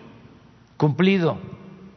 Ayer evaluamos esto en Córdoba y lo ampliamos no solo a productores de maíz, de frijol, de arroz, eh, ya reciben apoyo que no eran tomados en cuenta, cañeros y productores de café y comunidades indígenas. Fertilizantes, llevamos dos años entregando de manera gratuita el fertilizante en todo el estado de Guerrero y lo vamos a ir ampliando poco a poco. Acabamos de terminar la segunda entrega y tengo el compromiso de que se apoye igual en el Estado de México, en Tlaxcala, en Puebla y en Oaxaca. Esto ya se está haciendo con la planta que fue fruto de la corrupción esa planta que dejaron, que, este, que estaba convertida en chatarra, se rehabilitó, ya empezó a producir, poco, pero ya empezó a producir. Y de ahí vamos a sacar fertilizante. ¿Va a leer los 96? ¿Mande? ¿Va a leer los 96? Sí, ¿no? Ah, como lo dijo en el informe de por economía. Vamos adelante. ¿no? es que me dan la oportunididad. No, pero yo, por eso yo, por eso lo, suscribía al tema de la seguridad, nada más. De esto quiero mi limosna. Eso lo dijo en el informe. Este, a los pequeños productores de maíz, frijol, arroz, trigo y leche se les comprarán estos alimentos a precios de garantía. Cumplido. Hay precios de garantía. Esto fue lo que dije en el Zócalo el día primero de diciembre cuando tomé posición de la presidencia. Se fomentarán las actividades pesqueras para mejorar la vida de las comunidades costeras. Le acabamos de entregar apoyos directos a 180 mil pescadores del país. 23. Ya empezaron los preparativos para plantar en los próximos dos años árboles frutales y maderables. Cumplido. Están trabajando más de 400 mil campesinos en el programa Sembrando Vida un millón de hectáreas. Seguridad y Conce y Liconce en una sola empresa de abasto y distribución de alimentos de consumo popular. Segalmex para vender eh, alimentos a bajos precios en tiendas que están ubicadas en los pueblos. Cumplido se otorgarán créditos a la palabra y sin intereses a comuneros, pequeños propietarios. Cumplido. Los artesanos, dueños de talleres, tiendas, pequeñas empresas también recibirán créditos a la palabra baratos y sin tanto trámites. Súper cumplido, porque ya lo habíamos empezado y con la pandemia lo ampliamos a dos millones de créditos 50 mil millones de pesos adicionales. Ayer que estuve en Veracruz, 111 mil pequeñas empresas en Veracruz recibieron su crédito. Pequeñas empresas familiares del sector formal o informal, 111 mil. Nunca en la historia del país se habían entregado tantos créditos y con tasas de interés del 6%, del 5%, porque es de acuerdo a la tasa de interés del Banco de México. Esto se va a entregar a comunidades, eso está en proceso, porque hubo un alegato judicial de gobernadores. Se entregaba el dinero a los gobiernos estatales y no llegaba, o a gobiernos municipales y no llegaba a las comunidades mineras. Ahora ya se resolvió legalmente y estos recursos van a llegar de manera directa, sobre todo se van a utilizar para el mejoramiento de planteles educativos y se les va a entregar el dinero a las sociedades de padres de familia. No aumentará el precio de las gasolinas, el gas, el diésel, la luz. Aquí está el procurador del consumidor. Cumplido. No solo no ha aumentado, en el caso de la gasolina y del diésel, ha bajado. Porque con la pandemia eh, como desgraciadamente dependemos de la importación de gasolinas, bajó el precio porque se cayó el precio del crudo y decidimos no aumentar el precio de las gasolinas en cinco meses se redujo en tres eh, pesos por litro el precio de la gasolina. Nunca se había visto eso. No ha habido gasolinazos. Se acabó con esa manera de gobernar. Los apoyos que otorga el gobierno al pueblo se entregarán de manera directa, sin intermediarios, para evitar moches, corrupción, piquete de ojo, etcétera, etcétera, etcétera. Cumplido, todo es con tarjeta. Por eso están tan enojados los de la llamada sociedad civil, que se hacían pasar por organizaciones no gubernamentales y eran intermediarios, también organizaciones sociales, que supuestamente era para ayudar a campesinos, para ayudar a la gente necesitada, y se quedaban con el dinero, no bajaba el apoyo. Eso también ya se cumplió se creará el Banco del Bienestar. Cumplido. No crean que ven con buenos ojos los tecnócratas esto.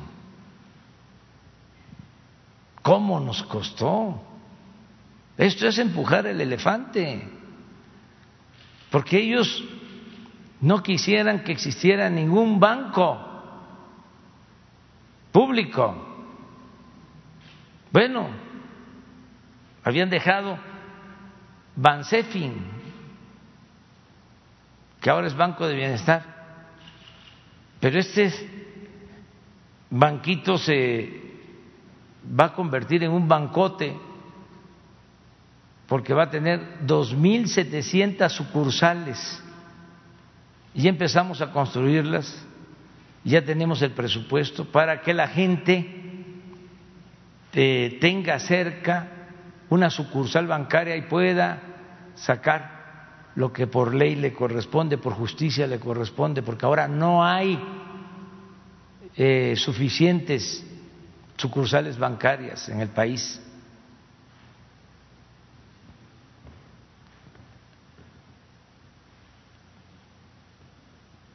El incremento del presupuesto se obtendrá por no permitir la corrupción y por gobernar con austeridad. Cumplido, ya lo demostramos. No hace falta aumentar impuestos, gasolinazos, aumentar la deuda. Solo era acabar con la corrupción y con los privilegios en el gobierno.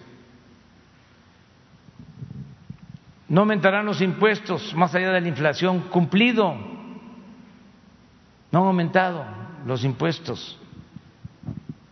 Tampoco aumentará la deuda pública, cumplido.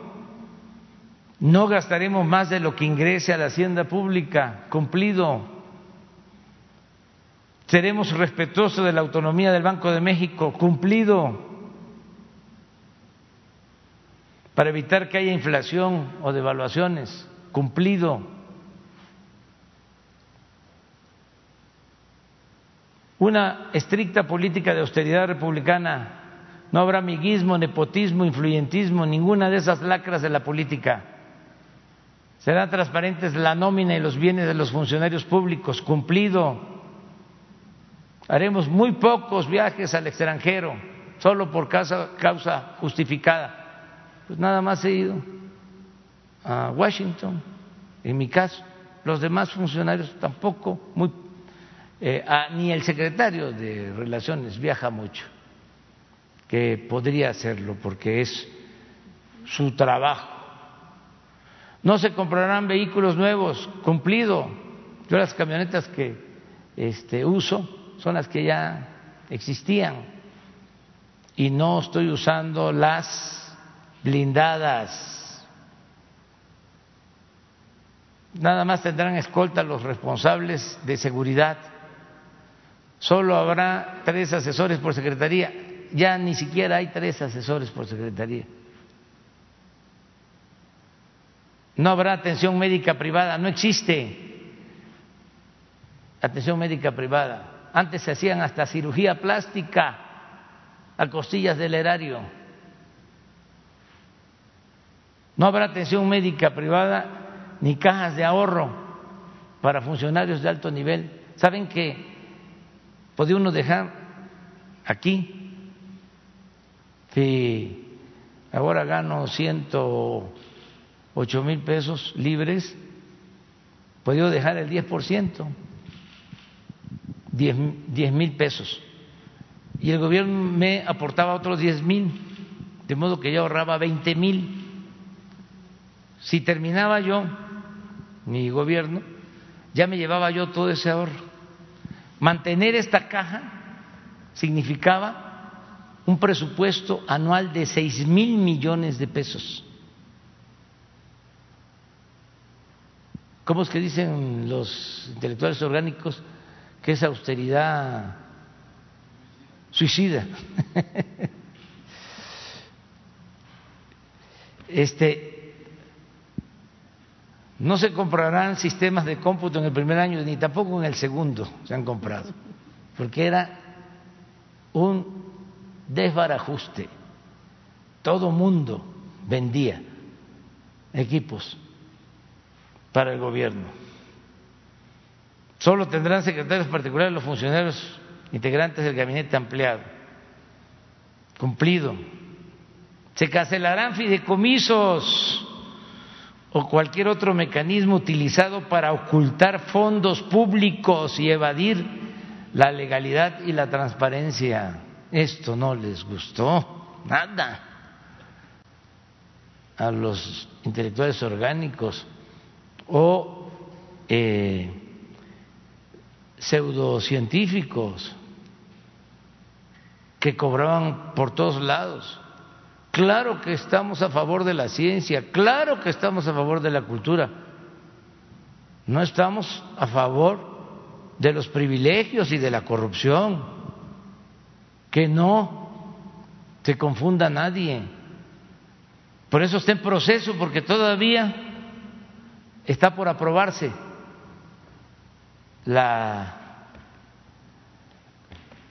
la cancelación de los fideicomisos. ¿Cuánto vamos a obtener? La Secretaría de Hacienda va a recoger. Calculamos que como 50 mil millones de pesos que se manejaban sin control, al margen. Ya les decía yo que hasta un chef tenía contrato, que son tan importantes los chefs, pero en este caso se demostró que está vinculado a un grupo de interés creado a un partido de oposición. Tenía contrato en el CONACIT. Un desorden. Seguimos. Los programas duplicados Solo la Oficialía Mayor es la encargada de la compra de bienes. Esto se cumplió. Cada secretaría tenía una oficina de prensa y de publicaciones. Ahora es nada más la coordinación de comunicaciones. Este y hay todavía resistencias, ¿eh? Pero ya me están escuchando los servidores públicos de que tenemos que cumplir cabalmente sobre esto. Se reducirá en 50% el gasto de publicidad del gobierno cumplido y ha bajado un poco más Los funcionarios de Hacienda, Comunicaciones, Energía, otras dependencias no podrán convivir en fiestas, comidas, porque era eh, una eh, mezcolanza, había contubernio cumplido.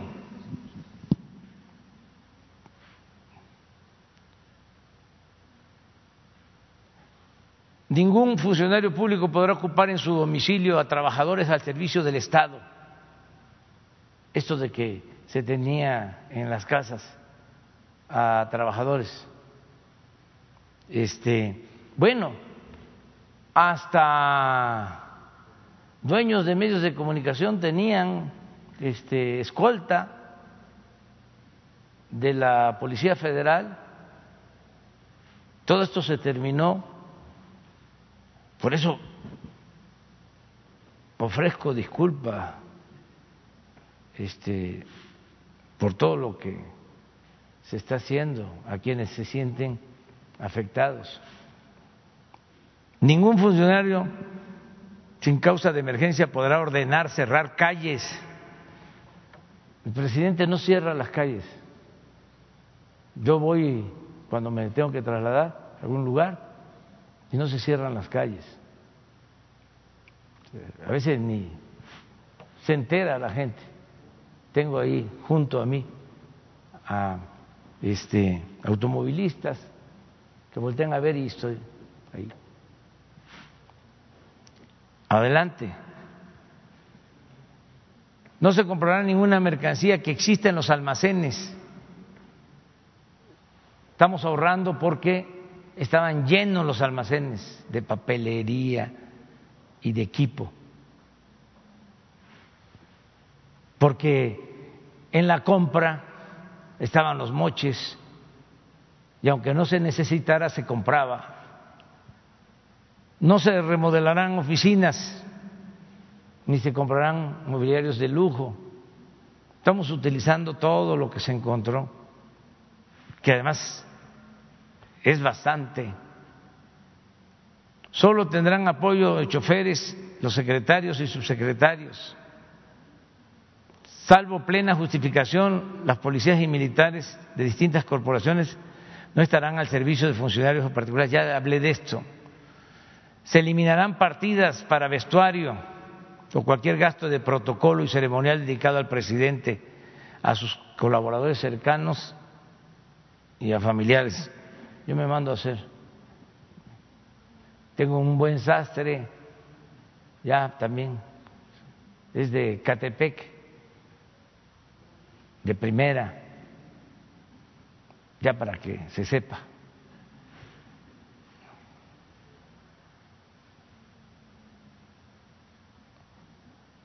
Se cuidarán los bienes, que antes decía, no, ¿para qué este, vas despacio, si hay baches, si la camioneta no es tuya, el carro no es tuyo, métele. Se evitarán, se evitarán gastos innecesarios en el extranjero. ¿Se acuerdan que habían 60 oficinas? Que era hasta ridículo, porque eran oficinas que se llamaban Pro México supuestamente para promover el turismo y el desarrollo de México, existiendo las embajadas. No hay aquí en la Ciudad de México ni en ninguna ciudad del país oficinas pro Francia, pro Alemania, eran oficinas de lujo con recomendados que iban pues a gozar de la vida en el extranjero. Se tratará con amabilidad a los ciudadanos en las oficinas públicas, aceptando con humildad que ellos son los mandantes de nosotros, los servidores públicos. 50. Ya vamos a terminar. No, no. Vamos adelante. Las compras del gobierno se harán de manera consolidada mediante convocatoria y con observación ciudadana de oficinas de transparencia de la ONU. Nada más como dato, todas las medicinas ya las va a comprar la ONU por toda la corrupción que existía y por eso también el desabasto que se padecía y se sigue padeciendo, pero lo vamos a resolver. Los contratos de obras del gobierno se llevan a cabo con participación de ciudadanos y de observadores de la ONU. Esto se está dando en todos los casos. ¿Y cómo no va a haber participación de ciudadanos sino, sino si hasta hay amparos de cómo se llama esta asociación que es el especialista en estar en contra de nosotros, mexicanos a favor de la corrupción. 53. No se autorizará la contratación de despachos para elaborar proyectos de ley, porque aparte de que se tenía el gobierno, se contrataba despachos hasta para elaborar los planes de desarrollo para los proyectos. 54. La descentralización del gobierno. Esta está en proceso, pero la vamos a cumplir. Para que se vayan las secretarías a los estados. 55. Un auténtico Estado de Derecho a nadie le estará permitido violar la Constitución y las leyes. No habrá impunidad, ni fueros ni privilegios. Cumplido. 56. Se acabará la impunidad. Se reformará el artículo 108 constitucional para juzgar al presidente en funciones por cualquier delito que cometa, igual que a cualquier ciudadano. Cumplido mandé la iniciativa, ya se aprobó en la Cámara de Diputados, creo, falta la de senadores. Y como es reforma constitucional en los congresos locales, pero ya cumplí. Estará prohibido y se convertirá en delito grave sin derecho a fianza la corrupción, el robo de combustible, la aportación ilegal de armas de fuego, la falsificación de facturas para la evasión fiscal, el fraude electoral, la compra de votos y el uso de presupuesto para favorecer a candidatos y partidos. Cumplido. Acuérdense, cuando Salinas eh, decidieron que la corrupción no era delito grave. Y estuvimos desde entonces hasta ahora sin que se considerara delito grave la corrupción, al mismo tiempo que las llamadas organizaciones no gubernamentales y la sociedad civil y los medios y los intelectuales orgánicos estaban creando organismos anticorrupción, cuando por ley no se podía juzgar a corruptos, porque tenían derecho a fianza, toda una simulación. Todo esto se terminó. No habrá partidas en el presupuesto a disposición de diputados o senadores. Se acabará la vergonzosa práctica de los llamados moches. Se terminó. Ningún funcionario público podrá recibir regalos cuyo valor exceda de cinco mil pesos cumplido. 60.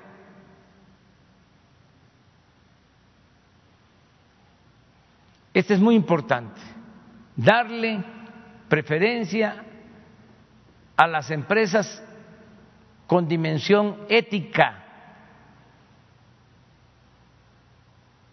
y si son extranjeras de países en donde no se permita la corrupción.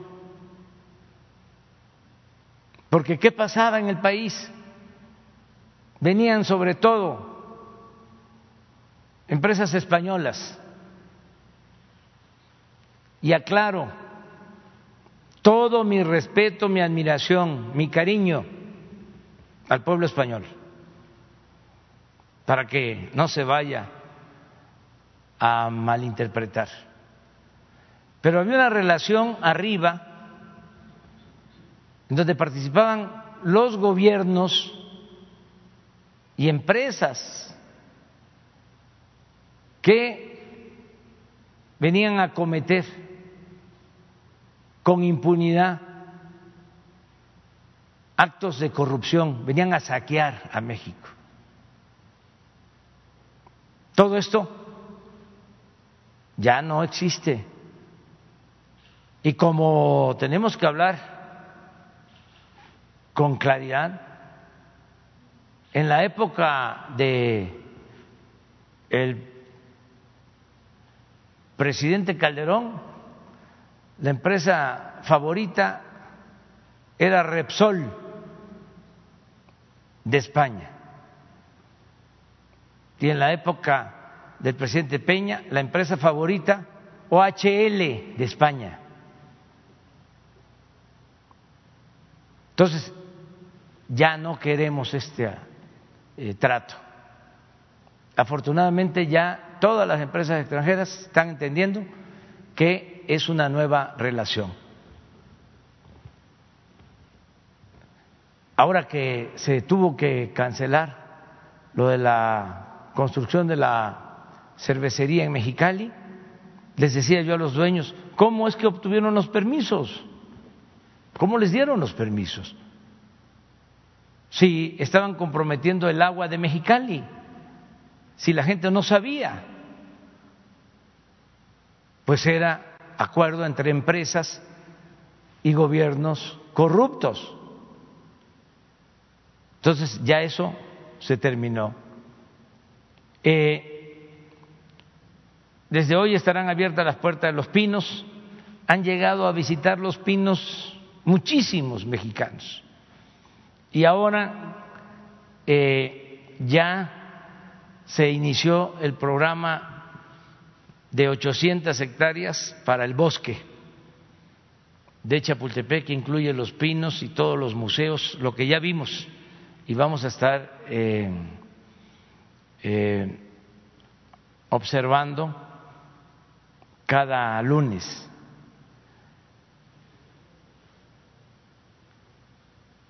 Ya el Estado Mayor Presidencial pasó a formar parte de la Secretaría de la Defensa. Esto es histórico, porque el Estado Mayor era un cuerpo de élite que tenía más influencia política que la propia Secretaría de la Defensa. Pero no solo eso, con el Estado Mayor se cometieron atrocidades.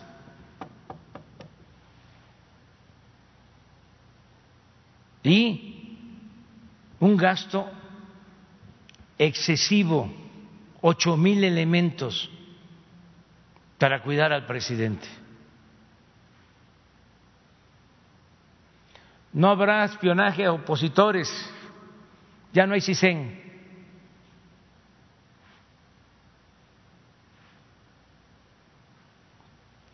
Está en venta el avión presidencial, ya les voy a dar una buena noticia en unos días más. Ya se rifó, ya le sacamos como dos mil millones y todavía se va a vender y le vamos a sacar otros dos mil. Y apenas íbamos a juntar lo que se gastó en, la compra de ese bien superfluo, en ese eh, gasto extravagante.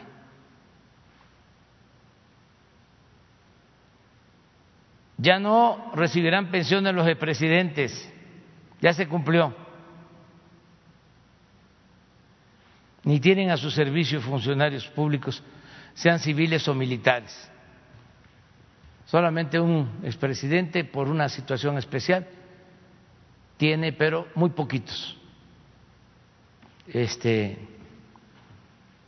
custodios. Adelante. No habrá inspectores en vía pública. Ya se publicó la ley de confianza ciudadana. Aquí aprovecho para decirle a Graciela nada más que se cuide su aplicación, es decir, que cumplamos para que no haya eh, inspectores de vía pública que se dedican a extorsionar a quienes tienen negocios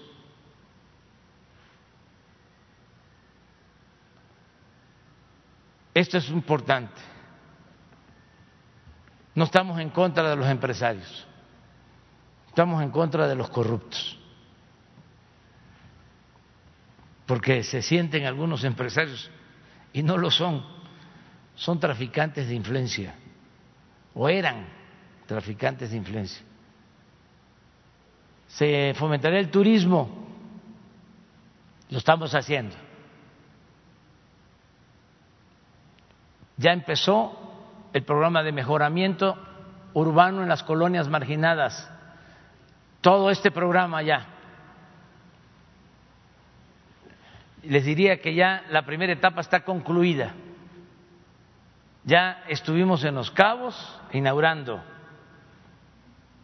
Eh, estuvimos en Bahía de Banderas inaugurando. En Vallarta no.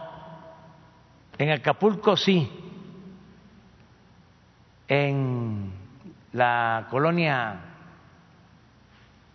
famosa Renacimiento. Y aquí también estuvimos ya inaugurando, en solidaridad. Y voy a regresar allá, solidaridad. Se construyó el tren Maya, ya. El corredor del istmo de Tehuantepec, cumplido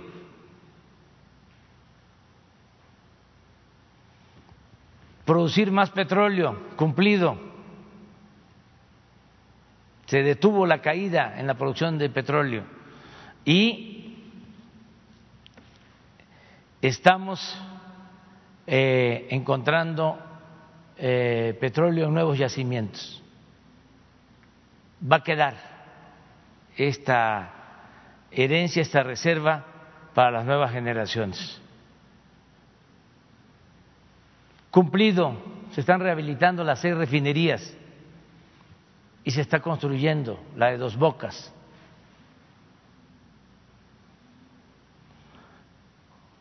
Cumplido el 72, se detendrá el plan de desmantelamiento de la Comisión Federal de Electricidad.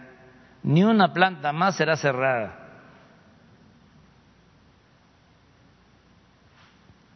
Setenta y tres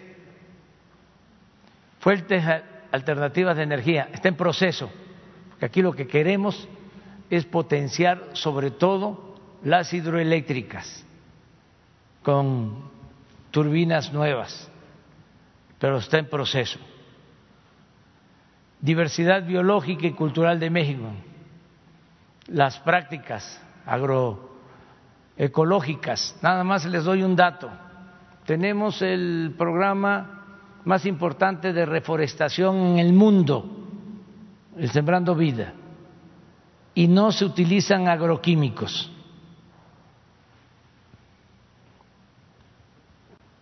Cumplido, no usaremos métodos de extracción de materias primas que afecten la naturaleza y agoten las vertientes de agua, como el fracking. Cumplido ningún proyecto económico, productivo, comercial o turístico que afecte al medio ambiente. Se evitará la contaminación del suelo, del agua, el aire y se protegerá la flora y la fauna.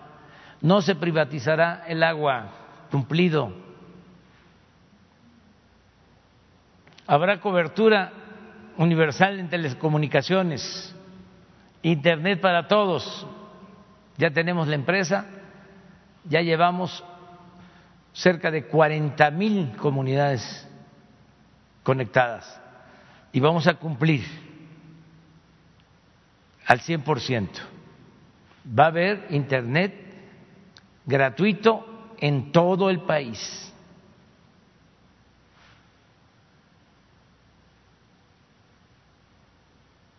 En tres años quedará solucionado en definitiva el problema de la saturación del actual aeropuerto. Cumplido el 21 de marzo del 2022 inauguramos Santa Lucía.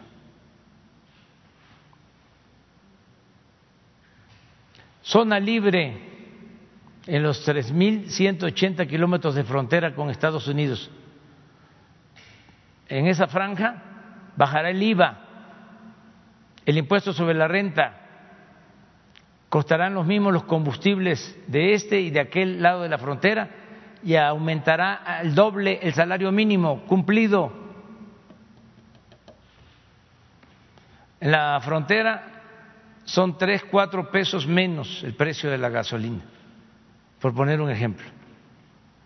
Y el salario mínimo aumentó al doble. El salario mínimo nunca se fijará por debajo de la inflación, como llegó a suceder en el periodo neoliberal, que se perdió el 75% del poder adquisitivo del salario. ¿Cuánto fue el primer aumento en nuestro gobierno? 16% al salario mínimo. El segundo aumento, 20%. Nunca en la historia eh, de los últimos años o en la historia reciente había aumentado tanto el salario mínimo. En 36 años de neoliberalismo nunca aumentó así el salario mínimo. Todo esto también para aquellos que dicen que es lo mismo, que no ha habido cambios. 81 se reformará el artículo 35 de la Constitución para quitar todos los obstáculos y candados en la celebración de consultas ciudadanas a fin de que el pueblo tenga siempre el derecho a participar en las decisiones de interés público. Cumplido. Ahora falta que la Suprema Corte cumpla. Ya nosotros cumplimos.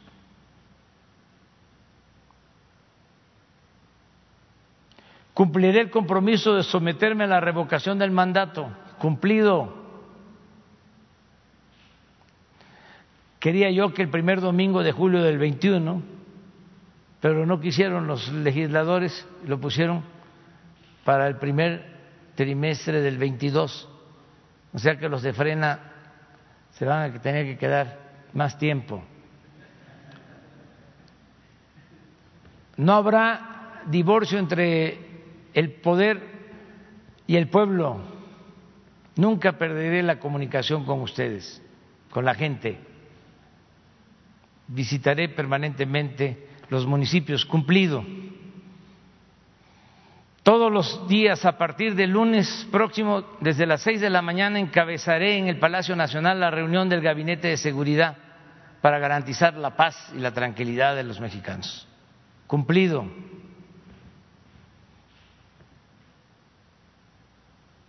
Se creará, si lo aprueba el pueblo y el Congreso, una Guardia Nacional para garantizar la seguridad pública en el país. Cumplido. Se van a construir 266 coordinaciones de seguridad pública en todo el país. Cumplido. Ya se crearon. 87. El presidente de la República, de conformidad con la ley, es el comandante supremo de las Fuerzas Armadas y nunca dará la orden de que el ejército o la marina masacren al pueblo. Se acabará la guerra, construiremos la paz, buscaremos la hermandad entre todos los mexicanos. Cumplido. Hoy inició el proceso de amnistía para dejar en libertad a presos políticos. Cumplido, nos falta pero hemos avanzado muchísimo. Yo lo, doy como cumplido porque ya está incluso la ley aprobada. Se investigará a fondo la desaparición de los jóvenes de Yochinapa. Se conocerá la verdad y se castigará a los responsables. En proceso, pero se va a cumplir. 90. Se respetará la libertad de expresión. Nunca el gobierno aplicará censura a ningún periodista o medios de comunicación. Cumplido. Es al revés. El que está siendo maltratado es el presidente por los medios de información. Pero que viva la libertad. La Fiscalía General contará en los hechos con absoluta autonomía no recibirá consigna del presidente de la República y sus prácticas se apegarán al principio del derecho liberal, según el cual, al margen de la ley nada y por encima de la ley nadie. Cumplido. Mantendremos relaciones respetuosas con el Poder Legislativo y con el Poder Judicial y el Poder Ejecutivo dejará de ser el poder de los poderes. Cumplido. Ya entró en vigor el plan de protección civil para atender a la población en casos de inundación, incendios, temblores y otros desastres. Diario estamos dando seguimiento a todo lo que sucede. La política exterior se sustentará en la cautela diplomática y en los principios del artículo 89 de la Constitución. Cumplido la relación con el gobierno de Estados Unidos será de respeto, beneficio mutuo y buena vecindad. Cumplido.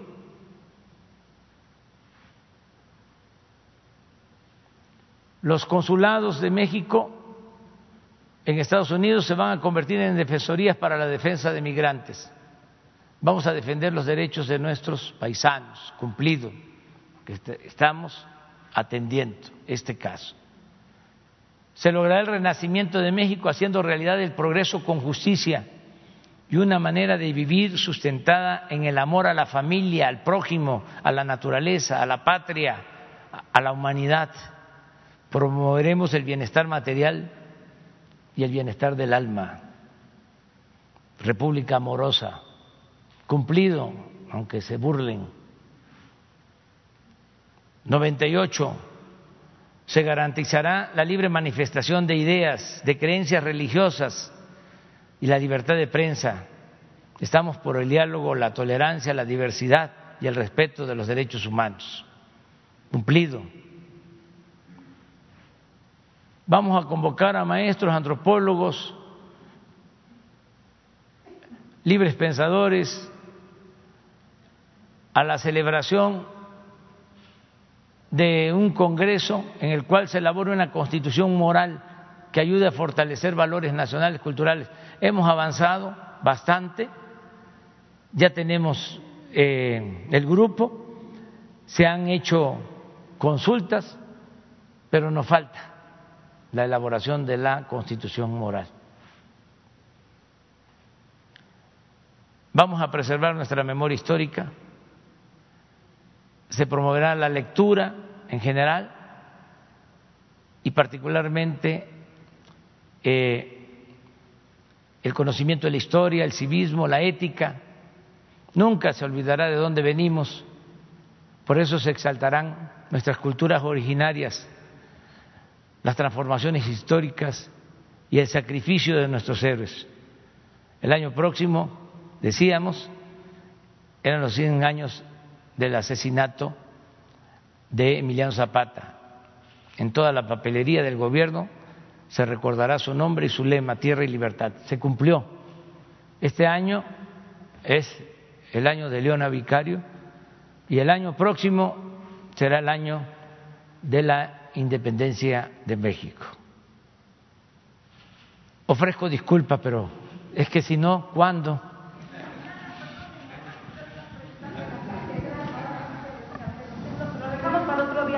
Sí, sí sabe. Sobre la catedral y la pólvora y el rescate del patrimonio cultural del. Sí, sí, muy bien. ¿Qué les parece? Como mañana, ¿no? Es que yo le agradezco a Isabel porque me dio la oportunidad para refrescar, que ya vamos a cumplir dos años. Entonces ya no hace falta que yo diga eh, eh, o repita punto por punto, ya nada más decir cuáles están en proceso, cuáles no se han cumplido de los 100, cuáles nuevos, porque me faltan aquí. Sí, pero eso sí está, eso sí está. Entonces, eh, les agradezco mucho. Ahora me tocó a mí, este, pero mañana, mañana, este, ah, pero es la salud pero eh, un día, el miércoles, no hay informe. O sea, puras preguntas. Muy bien. ¿Mande?